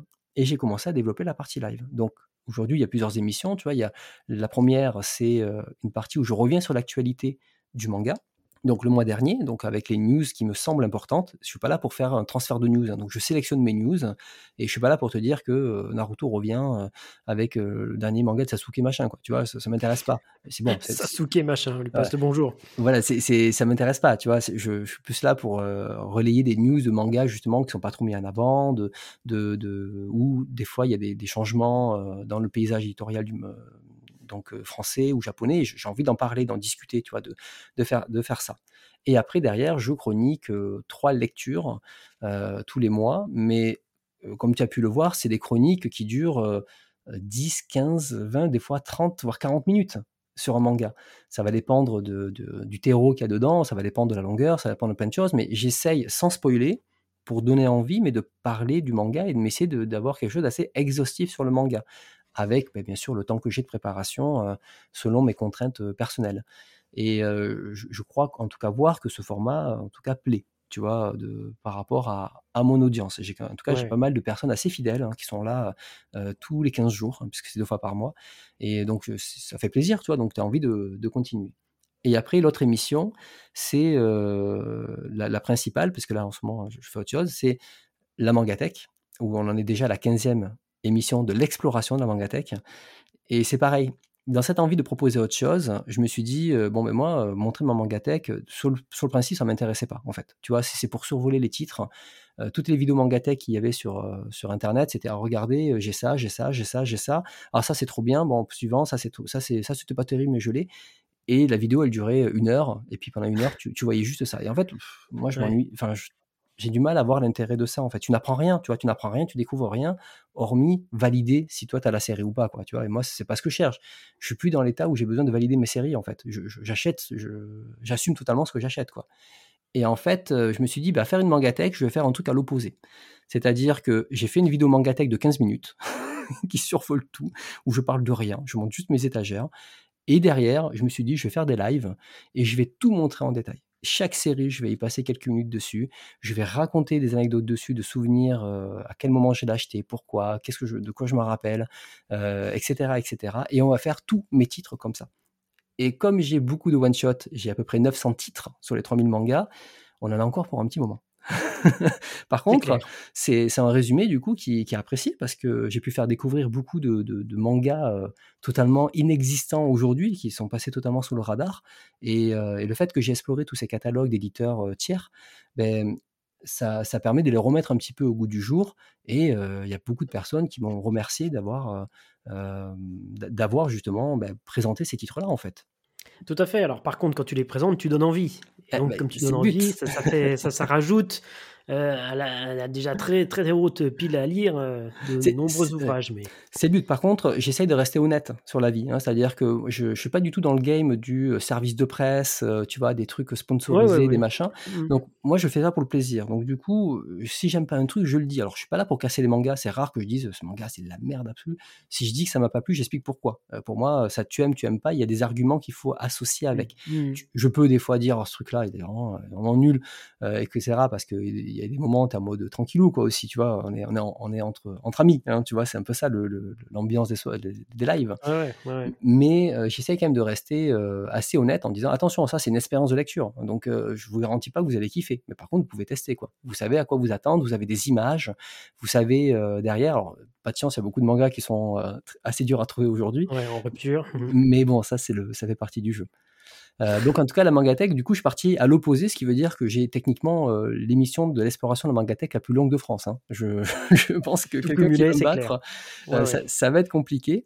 Et après, je fais des émissions ponctuelles. typiquement, je vais, à, je vais à une convention. Eh ben, la convention, je vais passer trois heures à expliquer tout ce que j'ai fait pendant les trois heures, enfin les trois jours de, de convention. Mmh. Donc, du coup, à chaque fois, je reviens sur tout, les expos, etc. Soirée diapo entre amis. Quoi. Exactement, soirée diapo totalement assumée. Ah ouais, mais c'était cool. Je me souviens très bien de celle d'Angoulême. Euh, en plus, je l'avais faite aussi, donc euh, on partage des souvenirs communs. C'est toujours sympa de voir ça. Et, les personnes qui n'ont pas assisté à ça, bah, le ah revivent par procuration, euh, sachant Ils sont hyper frustrés. Super sympa. Et mais du coup, ça les poussera à venir l'année suivante. C'est clair. clair. et il y, a tout ça. Et après, tu vois, la dernière que je suis en train de faire en ce moment, bah, c'est des émissions thématiques qui demandent beaucoup de préparation, c'est le problème. Mais des émissions thématiques comme Humez. Euh, et là, Humez, en fait, c'est une transition que j'ai fait sur Twitch. C'est-à-dire que je te disais au début, je faisais des vidéos YouTube, et ces vidéos YouTube, ben, c'est des formats courts. Et des formats courts euh, qui demandent beaucoup de temps de préparation, beaucoup de montage. C'est sympa, on peut faire des choses, sauf que moi en montage, je suis pas hyper balèze, hein, je, fais des choses assez simples. Et le problème, c'est que je me sentais assez frustré devoir, comment dire, de devoir couper, tu sais, cuter pour que ça dépasse pas les 20 minutes parce qu'après, ben, le temps d'attention, il disparaît. Et le Ah oui. problème, bah, c'est que tu es, obligé de aussi t'adapter au support. Et c'est là où je me suis posé la question pendant longtemps, mais si je faisais tout en live, si je prenais tout ce temps de montage, je le prenais dans la préparation du contenu et je le faisais Mmh. en live. Et c'est pour ça que mes lives sur Umaise sont assez concis.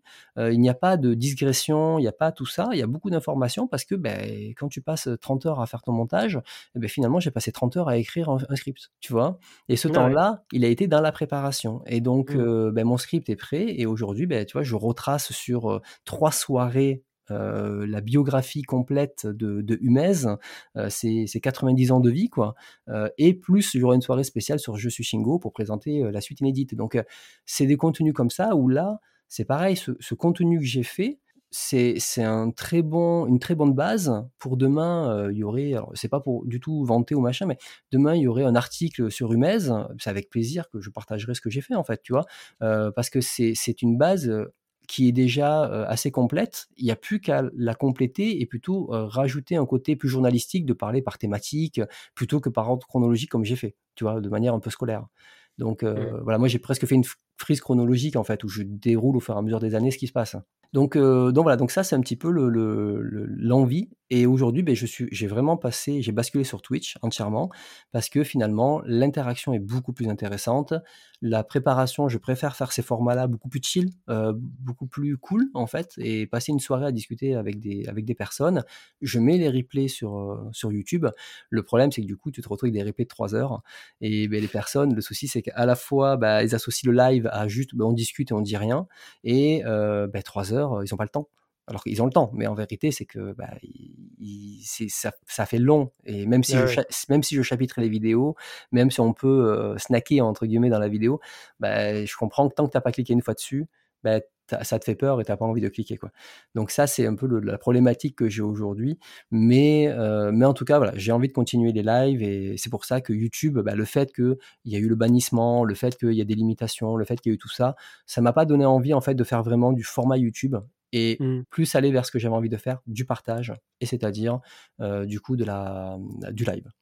Alors que sur Twitch, voilà, quand tu es banni, tu peux revenir. Exactement. Mais Parce je me que suis... ça t'est arrivé également. Oui, je me suis fait bannir 7 jours aussi. Mais Parce que, en fait, j'ai testé, j'ai testé les limites. Le problème, c'est que j'ai beaucoup de mangas avec du contenu à caractère euh, un Ouais, peu ouais. sexuel.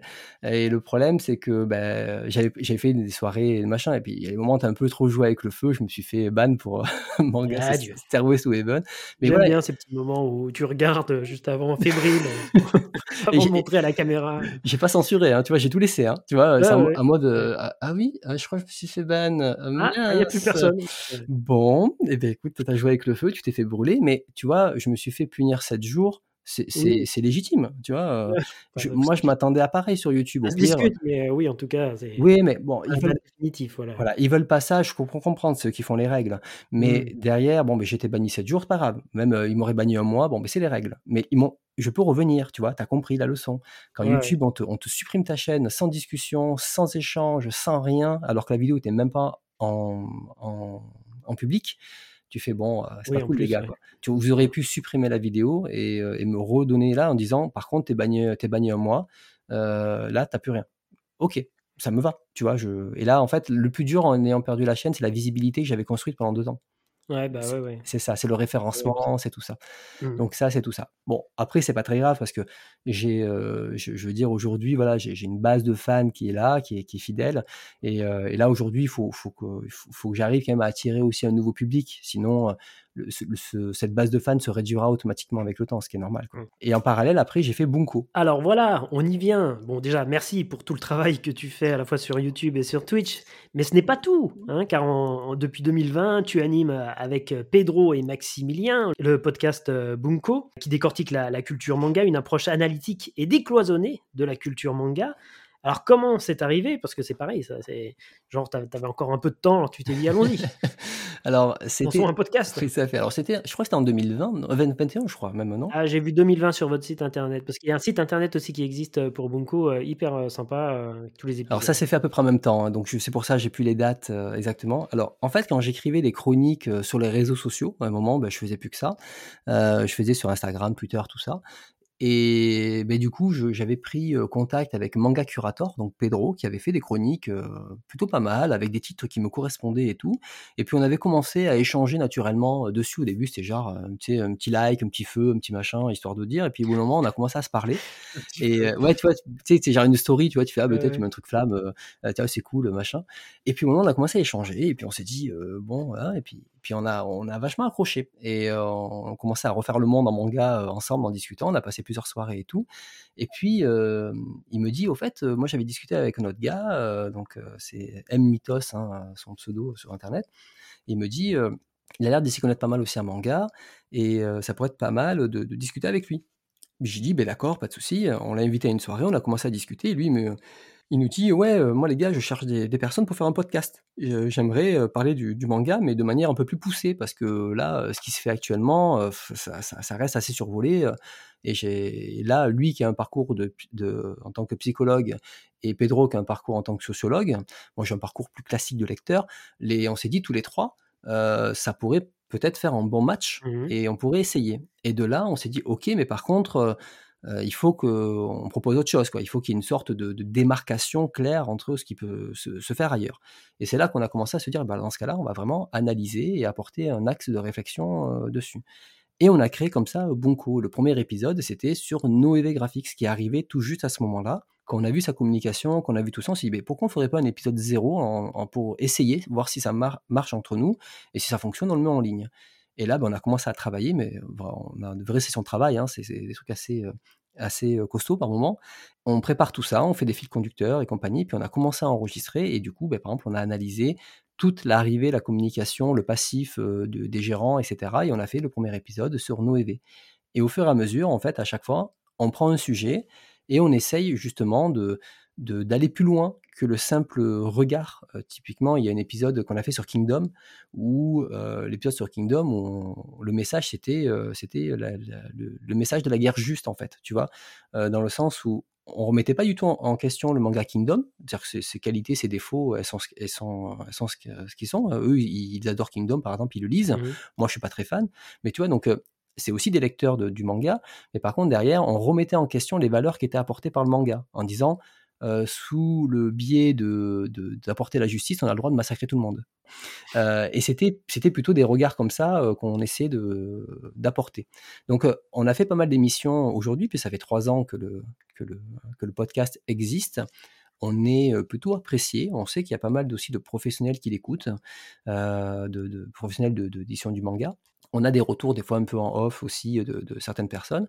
Et donc du coup, ça fait plaisir, tu vois, on voit que, ça accroche et que, du coup, ben, on a, on un public qui est fidèle. Ça reste un, petit public parce qu'on parle quand même de, manga de niche. Hein, tu vois, le, premier épisode, été quand le, le, numéro 1, ça a été quand même une sélection des 10 mangas les plus malaisants tu vois, euh, mmh. sorti du marché. Donc, on prend pas non plus les thèmes les plus, euh, comment dire, les plus accessibles euh, au niveau du, du, public.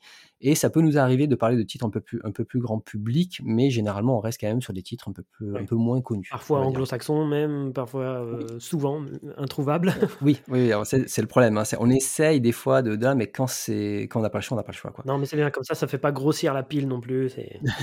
il, faut, il, faut, le mettre dans une liste. Un jour, c'est réédité, il faut en profiter. quoi. Ah c'est surtout ça.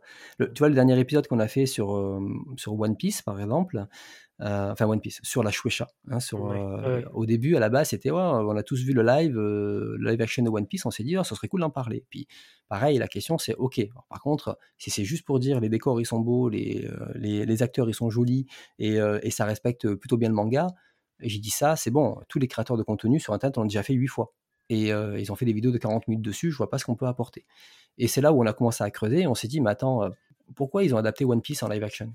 Et pourquoi c'est une adaptation internationale? On a commencé à gratter en se disant, ah mais attends, regarde, là ils viennent d'annoncer les nouveaux abonnements. Mais attends, si on analysait un petit peu la stratégie de Shueisha, et donc du coup, on a justement réfléchi sur la stratégie de Shueisha au niveau international.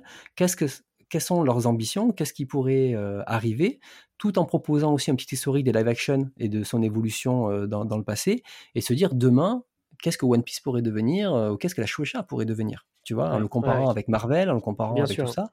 Et on a essayé d'apporter, si tu veux, un angle de réflexion un peu plus, un peu plus travaillé, un peu plus solide. Et c'est ce qu'on essaye de faire avec Bunko en fait.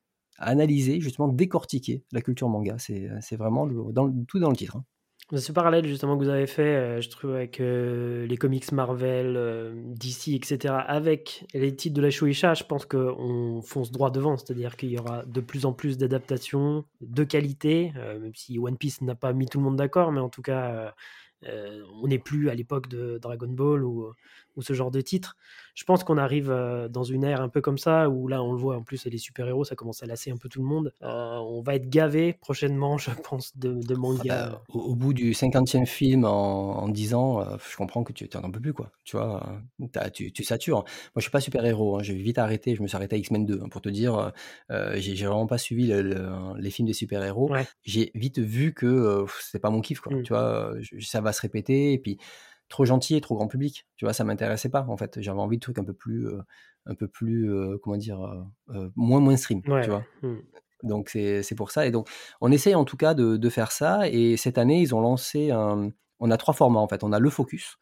où, où on essaie d'aller un peu plus en détail. On a le flash qui est censé être en format court. Donc d'ailleurs, il y a un flash qui est sorti aujourd'hui hein, sur la collection héritage d'Akata, qui, qui euh, voilà qui euh, euh, où on analysait un petit peu les premiers titres qui, qui arrivent mmh et généralement souvent quand on commence à travailler on démarre par un flash et quand on commence à trop gratter ben, ça devient un focus c'est souvent ça et le dernier format qui est arrivé, c'est les inside. Et les inside, en fait, c'est ce que tu fais. C'est des interviews des personnes qui ont justement eu une influence sur la culture manga. Là-dessus, par contre, je ne participe pas. Euh, parce que là, j'ai dit, je peux pas être partout. Là, j'aurais pas le temps de préparer euh, tout ça. Et euh, déjà, les montages et tout de Bunko, ça prend beaucoup de temps. Ça, je, je participe à la préparation, l'enregistrement, les montages et tout. Mais j'ai dit ça, je ne peux pas. Donc, du coup, je leur laisse la main là-dessus. Mais c'est eux qui font en plus des interviews, comme toi, tu fais de manière très régulière et intensive. Tout à fait, je confirme. Mmh. Un podcast de grande qualité, donc à, à écouter Bunko, je le conseille évidemment aux auditeurs qui ne seraient pas encore abonnés. 2022 et 2023, tu rédigeras deux préfaces pour les éditions Panini et Fully euh, avec les éditions de Lone Wolf Cub et, et Zero Man. Bon, ça déjà, euh, c'est stylé. Mais comment est-ce que tu appréhendes, comment est-ce que tu prépares euh, des demandes comme celle-ci quand elles te sont faites? Alors, c'est toujours le problème du syndrome de l'imposteur. Hein. Et eh oui, le fameux. Euh, on a tous ça, de toute façon, je crois. Exactement. Moi, j'ai beaucoup travaillé là-dessus avec les années. Je sais qu'aujourd'hui, voilà, j'ai des connaissances, j'ai plein de trucs. Hein, euh, donc, euh, j'essaye de de, de, de, partager ça, hein, mes connaissances, mais j'ai pas la divine parole hein, de, de, tout ça. Et en fait, quand j'avais fait, quand Lone Wolf est sorti, moi j'avais écrit un texte il y a longtemps dessus, une longue chronique dessus. Je me suis dit, ah, ça pourrait être pas mal de coupler un peu l'actualité, parce que même, même si tu fais pas ça pour les vues, tu essayes quand même d'attirer un minimum de public, tu vois. Tu passes pas non plus 30 heures de plus à, préparer un contenu si tu n'as pas quand même un minimum d'attente derrière, même si tu sais que le, tu n'auras pas 10 000 vues, hein, tu vois, t'as pas fait, j'ai reçu un SP et là tu as 10 000 vues, tu vois, donc tu sais très bien que ce sera pas comme ça, mais c'est pas grave. Et, mais par contre, voilà, tu, je me suis dit autant coupler les deux, parce que ça permettra de maximiser, on va dire, la chance de la vidéo. Et donc, j'ai repris toute la vidéo, tout mon script de Lone Open Cup, j'ai tout réécrit, j'ai rajouté plein de choses. Enfin, au final, j'ai passé autant de temps que si je l'avais refait. Et, euh, j'ai contacté Panini en leur disant, écoutez, euh, Panini, euh, moi, je, je vous demande rien, pas de SP, pas de machin, pas de truc. Par contre, je fais une vidéo sur Lone Fan Cub qui va mettre en avant le manga. Est-ce que ça sera possible de le partager sur, vos réseaux sociaux? C'est tout. Et Panini m'a dit bah oui, avec plaisir, il n'y a pas de problème, on pourra le partager derrière. Et là, et là, bon, mais je leur dis aussi, cette vidéo, elle va avec deux, elle est accompagnée de deux autres vidéos, donc les, les 100 ans, la rétrospective des 100 ans de l'image du samouraï dans le manga. Et, et donc, j'ai dit, voilà, ça va avec. Lone Wolf Cub est pile poil au milieu, en fait. parce qu'à la base, quand j'ai voulu faire ça, quand j'ai commencé à gratter Lone Wolf, ben après, j'ai continué. Et du coup, je me suis dit, mais attends, le samouraï, je pourrais trop le, le resituer dans, dans, le temps. Et je me suis retrouvé à faire 100 heures de recherche pour, pour, ça. Tu vois. Donc voilà, je, je, suis parti, j'ai mis le doigt dans l'engrenage, c'est mort, quoi. Et, et, quand je dis 100 heures, c'est 100 heures de vrai, quoi. Hein, tu vois, c'est pas. c'est pas comment dire C'est pas, c'est pas 100. mais oui. c'est un truc en décalé, quoi. C'est vraiment 100 heures. Après, je mets du temps aussi, hein, je suis pas un professionnel, je fais ça sur mon temps libre, il y, a beaucoup de temps mort. Hein, un vrai professionnel pourrait réduire ce temps-là. Et donc là, ben, Panini était super content de, la vidéo, enfin en tout cas, euh, euh, ils étaient satisfaits de ce que j'avais fait, et euh, ils m'ont contacté rapidement après, ils m'ont dit, écoute, on a montré tes vidéos sur les samouraïs là, à des responsables, et vu qu'on veut faire des textes pour le Wolf Cub, ça nous intéresserait si tu nous faisais une version texte. Ah ben, ben ouais, ben, tu, ben, tu saisis l'opportunité, quoi. Tu dis, ben oui, parce que là, toi, tu as, as, une reconnaissance d'un professionnel, tu vois, donc tu te dis, ben, ce serait bête de passer à côté. Et là, bon, ben, pareil, je, je, remercie beaucoup euh, Max qui a passé beaucoup de temps de relecture sur mon texte et euh, aussi Pedro qui, qui, a, qui, a, fait une dernière passe à la fin. Euh, mais Max m'a vraiment bien coaché. Eux, ils ont un parcours plus universitaire, donc ils ont des tournures de phrases et tout, beaucoup plus propres, tu vois, mmh et, et, une manière de structurer aussi le texte. Donc ils m'ont beaucoup aidé là-dessus. Mais en fait, j'ai repris mon texte original et j'ai tout réécrit euh, simplifié, euh, adapté pour faire deux textes, en fait, deux postfaces pour le Lone Wolf 5 et 6 de mémoire. Et donc, vous retrouvez ces textes-là, euh, vraiment retravaillés entièrement à la fin des Lone Wolf. Donc, ça m'a demandé au final beaucoup, beaucoup de travail perso parce que c'était pas adapté pour, pour ça. Mmh donc l'expérience s'est passée là. Et là, par contre, on n'est pas du tout dans le, dans le service de presse. On est dans un contrat, tu vois, où ben là, cette fois, il y a eu un contrat entre nous de rédaction tu vois, ou ou du coup c'était un contrat qui était payé, tu vois, donc c'était une relation qui était beaucoup plus saine entre guillemets, tu vois, mmh. une relation vraiment professionnelle. Et après, pour euh, Zero Man, ça s'est passé en fait où l'année dernière à Angoulême, j'étais j'étais passé sur le, sur le, stand de Fleu Bleu. Euh, d'ailleurs, il, y, a une vidéo sur mon Patreon qui explique tout ça, je le, je le précise. Euh, mais, mais du coup, euh, j'étais passé sur le stand de Fleu Bleu et j'avais un peu discuté avec lui, on avait échangé, etc. Et en gros, après Angoulême, je lui avais envoyé un email et j'avais envoyé un petit peu des éléments que, que je lui avais dit, ah, attends, j'ai ça, j'ai ça, je pourrais te le partager, tout ça. Et là, bon, il voit ma chaîne et tout, et il me dit, écoute, on cherche quelqu'un qui, qui pourrait écrire un texte sur, sur le prochain Tezuka qui sort. Euh, parce qu'il m'avait dit que ça, ça sortait. Et il m'avait, je te dis, pour l'instant, on n'annonce pas parce qu'on n'a pas encore tout, tout finalisé. Donc, euh, mais euh, quand ça sera prêt, on te, on, te, le dira donc tu respectes la volonté de l'éditeur, tu vois, j'allais pas oui, bah, crier sur tous les toits le, truc. Et, et, en fait, j'ai dit, écoute, moi je connais, enfin il me dit, est-ce que tu connais quelqu'un? Et j'ai dit, écoute, moi je connais personne en soi. J'ai dit, je, conseille les professionnels les plus connus, quoi, tu vois, Isabelle Guibert, les Fosso Faso, etc. toutes ces personnes-là qui ont travaillé de plus ou moins autour de Tezuka, qui ont traduit, tu vois, j'ai sorti toute une liste de noms. Et, j'ai dit parce que nous, nous, on est quand même, enfin, je suis amateur et après, et après, avant ça, avant de lui envoyer, j'ai dit mais attends, je connais quelqu'un, c'est Collector Tezuka. Je discute pas mal avec lui souvent. En plus, je l'avais déjà vu en vrai à Angoulême.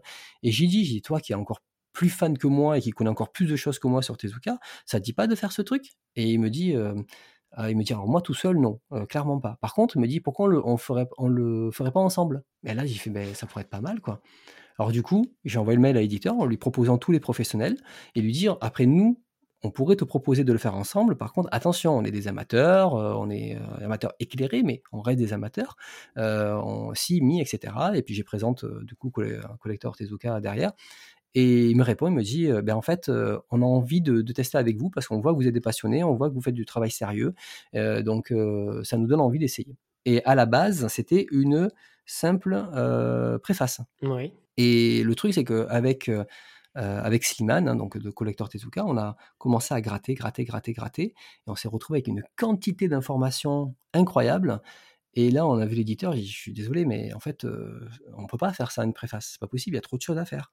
Et, donc, du coup, on lui a proposé de transformer cette préface en préface et postface.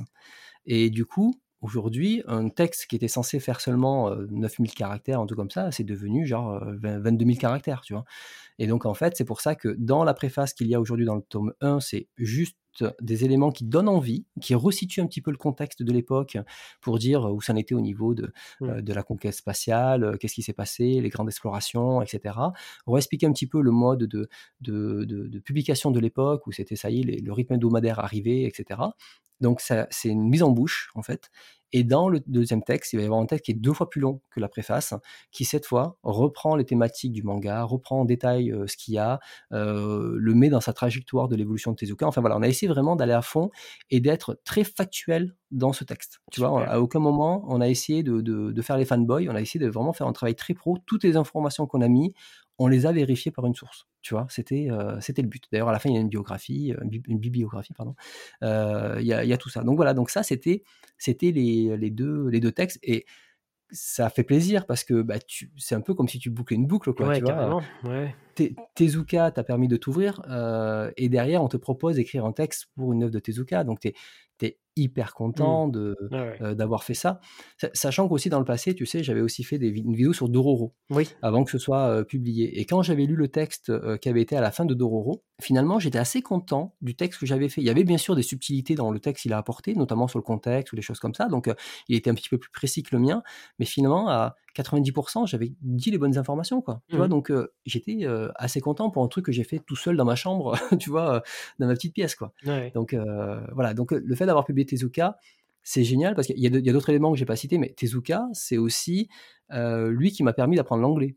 D'accord, avec les titres qui n'étaient pas sortis chez nous, que en Exactement, parce que parce que dans mon boulot, j'étais obligé d'apprendre l'anglais parce que c'était une boîte internationale et bah, le problème, c'est que, bah, je parlais pas anglais du tout, quoi et donc et et le problème, c'est que les trucs de formation anglais, souvent on te dit: «Oui, beh, tu lis l'actu». Ouais, le truc, déjà je lis pas en français, je lire je vais pas lire en anglais, quoi. Ouais. Vois? Et et j'arrivais pas à trouver de trucs et en fait, finalement, je me suis dit: «Mais pourquoi tu achèterais pas des mangas en anglais?» et il y avait les Tezuka et en fait, j'ai appris l'anglais avec Tezuka, quoi. Trop bien. Tu vois? Alors je je faisais des leçons à côté, mais je veux dire, Ouais, tous mes exercices de lecture, ben, en fait, je le faisais en manga. Donc tu vois, Tezuka, c'est pas que, pas que juste avoir ouvert Mmh. mon esprit, tu vois? C'est vraiment lui qui a un peu, brassé tout ça, c'est pour ça que je je c'est un auteur qui qui est dans mon cœur et ça typiquement Tezuka, je je vais demander à être brûlé avec, tu vois? Une collection, tu vois? Je vais partir avec, quoi. Ouais. Ouais, je dis ça en plaisantant, mais c'est quelque chose où, aujourd'hui, j'ai j'ai tout collectionné de lui, toutes les collections, Mmh. enfin, tu vois? J'ai toutes les éditions et Oui, tu as tu as la totale de. Tezuka, même l'Arbre au soleil, enfin, tu as tout. C'est oui, oui, j'ai tout et même toutes les éditions sorties. Ah oui, en plus. Voilà, la seule Ouais. chose que je n'ai pas, c'est les versions coffret, parce que les versions coffret, ça m'a pas intéressé. OK, ouais, mais tu as réussi quand même à avoir la totale, Oui, oui, oui, j'ai réussi, mais c'était je l'ai acheté aussi à une période où c'était juste avant que les prix explosent. Ouais. Donc je Mmh. suis passé au au au bon moment. Donc bien. et donc voilà, j'étais très content d'avoir cette reconnaissance à la fois du pub enfin, de des professionnels, une partie Bah, du ouais, ouais, public ouais. qui me a pu me faire des retours et bah, le fait que ce soit Tezuka, c'était triple victoire pour moi, j'étais hyper content, quoi. On imagine. Félicitations. Merci. Fin 2023 et on va terminer avec ça, c'est la consécration pour toi, on fait appel à toi pour participer au documentaire Manga, une révolution française de Dimitri Kourtchin, diffusé sur France 5. Oui. Alors, Oui, heu, comment vis-tu cette, heu, cette nouvelle célébrité finalement? C'est la question que j'ai envie de te poser pour terminer cette émission. Bah, le souci, c'est que maintenant, je suis obligé d'avoir 2 gardes du corps et Ah je ne ouais, peux plus sortir ça de chez moi, en fait, ouais. ah la Donc, galère quoi. ouais, je suis obligé de faire livrer mes courses, heu, je je c'est fini, quoi. Ah ouais, à ce ah ouais, à ce point-là, ouais. Donc Ouais, heu, donc chaud quoi. très, très, très dur, quoi. Donc heu, non, le le le documentaire, je je l'ai noté pour la blague parce qu'en fait, heu, à la base, heu, je reçois, un email de de de de la boîte de production. Il dit: «Voilà, on a vu votre contenu, heu, on est intéressé pour prendre, un extrait de votre contenu et tout». Moi, j'étais, bah, flatté, quoi, tu as la télévision qui te qui t'écrit, pour ça et tout et heu et donc je dis: «OK». Bon, je dis: «OK», par contre, je je je suis un peu méfiant, tu vois? J'ai dit, «OK, mais par contre, c'est quoi votre documentaire?» parce que moi, les documentaires sur les mangas pour dire, «Regardez, les gros débilos qui lisent des mangas à 30 ans», heu, c'est bon, Ouais.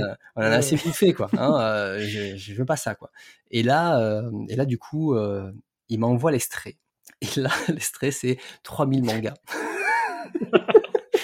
Ah ouais. J'aime Et beaucoup cette anecdote, c'est aussi pour ça que je l'ai rebalancée en intro, et du parce que coup je la trouve parfaite. Heu, du coup, il m'appelle, je dis: «Attendez, vous vous moquez de moi?» je dis, heu et il m'appelle et tout, il me dit: «Oui, non, mais en fait, voilà», parce qu'il m'explique et tout et et heu et du coup, en fait, pour du coup, en vengeance de ça, pour les 2 secondes, je lui ai pris, je pense, 30 minutes au téléphone et et je pense au moins 5 ou 6 mails. OK. Parce que du coup j'explique, je lui dis: «Non mais c'est moi ça va pas là, c'est pas cool», heu, enfin je sais pas. Et et il m'explique en fait qu'à la base, il devait parler du temple du manga, mais comme, heu, Josh du temple du manga a décroché parce que je sais pas ce qui s'est passé, heu, j'ai l'impression que le pauvre il a fait un burn-out et que et qu'il a il a totalement arrêté son activité manga, heu et de et donc du coup, heu, il trouvait quelqu'un pour le remplacer. Parce qu'à la base, oui. il il cherchait ça et je lui dis: «Mais vous savez, moi j'ai 3000 mangas» et je lui dis: «Heu, c'est rien en fait, j'ai des des collectionneurs qui en ont 5 6 7000, heu, enfin je veux dire moi au final c'est pipi de chat, hein, par rapport à à à ça». Parce que ça c'est un truc qu'on n'a pas trop abordé pendant le podcast, mais quand tu es quand tu as 1000 p quand as 1000 mangas, chez toi, tu es le boss de ta ville, tu vois? Parce que tu connais personne. Mais quand internet arrive, mais tu es le boss de rien du tout quoi, tu vois? Ouais, Ouais. c'est rien en fait et Et là, bah, du coup, tu as, ça et je, je, suis un peu cassé les pieds. Et, euh, et au bout, le poste d'Alès. Voilà, et, et, oui, non, c'est ça, le petit quartier, tu vois. Et du coup, euh, tu, j'ai demandé le fil conducteur. Et du coup, il m'a envoyé le fil conducteur. Le fil conducteur, quand j'ai vu les invités, quand j'ai vu que c'était quand même de fait de façon sérieuse, mmh. je me suis dit. T'étais rassuré. Bon, t'as as quoi à perdre hein Ok, t'es pas valorisé, mais en même temps ton contenu, faut pas, faut pas te douter que tu vas jamais passer à la télé, quoi. Tu vois. Euh, donc, euh, donc j'ai dit oui. Et j'ai dit oui. J'ai allez, vas-y. De toute façon, j'ai rien à perdre. C'est pas, pas méchant. Et puis quand le documentaire est arrivé, j'ai eu la surprise de voir que je m'appelle le temple du manga. Exactement. Ils avaient déjà fait les visuels et puis bon, flemme. Ouais, flemme. Voilà. Je suis dans les crédits de fin par contre. Ah. je suis dans les crédits de fin sous la capsule manga. Mais euh, j'ai pas vu ça. Mais du coup, voilà, le temple du manga. D'ailleurs, il y en a certains sur, sur Twitter, mais c'est pas le temple du manga. Du coup, j'ai répondu, oui, c'est pas le temple du manga, mais je vais renommer ma chaîne en janvier, ne t'inquiète pas. Ah, Donc voilà, c'était ça. Donc ça m'a fait rire en fait. Tu vois, ça m'a fait plus rire qu'autre chose. Mais oui. C'était pas, c'était pas grave. Euh, j'ai dit bon, donc, euh, donc voilà, donc ça c'était ça. Euh, avant j'avais aussi fait une petite, un petit passage sur une radio aussi FM euh, locale. Avec, c'était le podcast là, Histoire, enfin quoi de neuf en Histoire. Et, et pareil, j'avais repris mon texte du samouraï, j'avais fait une petite émission dessus avec, avec la personne en fait. Donc ça c'était euh, c'était ça. Donc tu vois tu vois j'ai fait euh, j'ai fait euh, YouTube, j'ai fait les textes, j'ai fait la radio et ensuite je fais la télé. la télé. Voilà, consécration absolue. Maintenant je peux arrêter. le cinéma et puis on est bon. Je, je, peux voilà je peux je peux le dire en exclusivité. J'arrête la chaîne. Hein, maintenant c'est bon. Ouais, j'imagine. ouais. ouais. terminé tout ça. voilà, mais c'est cool. Enfin voilà malgré tout bon ça m'a fait rire le documentaire. Et, mais je peux dire qu'officiellement je suis passé deux secondes à la télé. Ben oui oui et puis entouré de, de belles personnalités. Exactement. Restaurance, euh, Buntavi Parce qu'elle l'affine, enfin, c'est classe. exactement, exactement. Donc je me suis dit. Et il y en a d'autres qui ont été coupés au montage, hein, et pas toi. Donc, euh, Et ils m'ont gardé, donc voilà. Donc j'ai, une, je, je, ravale ma petite fierté et je garde la fierté d'avoir passé, d'être passé à la télé. Arigato, Julien. On arrive au bout de cet entretien. Mais avant de nous quitter, évidemment, quelques questions rapides que je pose à tous les invités. En plus, toi, je sais combien tu aimes les tops, les classements. Ah, j'adore ça, c'est mon moment préféré. Fort. Bah ouais, savoir qui est le plus fort entre Goku et Naruto, tout ça, c'est ton truc. Ouais, Tout à fait, c'est Vegeta. Alors, c'est Vegeta. C'est parti, ton manga préféré Alors, mon cher Julien. Ah, c'est compliqué, hein. c'est mon manga préféré. Eh bien, écoute, euh, de base, j'aurais dit Dragon Ball parce que c'est mon manga de cœur. Mais en fait, je crois que le manga que j'ai, j'ai le plus lu dans ma collection, c'est Dr. Slump. Ah, et, je rigole toujours comme un gros débile devant Dr. Slump. Donc, euh, je, vais dire Dr. Slump. Ton animé préféré? Mon animé préféré, du coup, euh, je vais rester sur euh, celui qui m'a laissé la plus grande impression, que finalement, je crois que je n'ai vu qu'une fois dans ma vie au final. C'est Princesse Mononoke. Mmh. Dans cette fameuse salle de cinéma dont on a parlé tout à l'heure.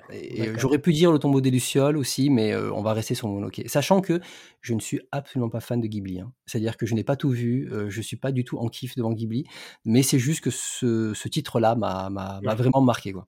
Et ton OST préféré? L'OST qui m'a le plus plu, euh, c'était le film d'Escaflon. Ah oui, ok. Et je trouve qu'il y a vraiment euh, beaucoup de musique différente dedans, très rythmique. Avec... Enfin voilà, je, trouve cette mm. OST, je l'ai réécouté il n'y a pas longtemps et je le trouve toujours excellent. Donc Yoko Kano. Yoko Kano, exactement. Sachant que le film, je ne l'avais pas trouvé terrible en fait. Hein. La musique, ouais, le film. Avec un design différent, c'est ça, hein, le film? Oui, un design différent. Il n'y avait pas des, des, nez hyper pointus, là, beaucoup moins. Ouais, donc déçu, forcément. Mm. Eh, oui. Eh bien, pour ce parcours, qui j'en suis sûr aura eu un effet miroir sur de nombreux auditeurs, pour les multiples Madeleine de Proust que tu as partagé avec nous aujourd'hui, pour ce travail d'analyste passionné et passionnant, arigato Julien. Merci beaucoup à toi de m'avoir invité, c'est un grand honneur pour moi, merci beaucoup. honneur, c'est peut-être un peu trop. Je conseille vivement aux auditeurs de s'intéresser à, ton travail d'orfèvre sur le manga. Alors, on en a parlé, à commencer par ta chaîne YouTube, la capsule manga. Euh, je le redis, mais si vous écoutez cette émission, c'est que vous vous intéressez à l'histoire du manga en France, foncez donc si vous ne l'avez pas déjà fait. Euh, regardez le, triptyque consacré au premier magazine manga, le, le Krikitu, avec une biographie très documentée euh, d'Atos Takemoto, euh, pionnier parmi les pionniers dont on a parlé un petit peu tout à l'heure et qui aurait eu évidemment toute sa place dans cette émission. Je vous conseille également l'excellent podcast Bunko qu'il co-anime avec Pedro et Max, notamment une série en plusieurs parties sur l'histoire euh, orale euh, du manga en France. Enfin, on peut te retrouver sur Twitch, euh, donc les mercredis. C'est ça, c'est quoi la fréquence exactement? C'est un mercredi sur Alors c'est le premier, le troisième mercredi du mois à 20h30. Voilà, comme au collège, semaine paire, semaine impaire, quoi. Exactement. C'est pour avoir un rendez-vous fixe, hein, c'est plus simple pour le calendrier. Bien sûr, bien sûr, je comprends. Un grand merci également à Justin, à qui on doit le magnifique habillage sonore de l'émission. Bien sûr, si ce podcast vous plaît, n'hésitez surtout pas à partager l'émission sur vos réseaux et en parler autour de vous de façon à propager la bonne parole. On est présent sur X, Blue Sky et Instagram. Quant à moi, je vous donne rendez-vous très prochainement et pour les fanzous de Julien, hein, parce qu'ils sont nombreux depuis la diffusion de ce documentaire, découvrirez cette émission aujourd'hui, bah, vous avez de la chance puisqu'il y a déjà plus d'une dizaine d'épisodes qui vous attendent. Arigato, Julien. Merci, arigato à toi. Arigato. arigato.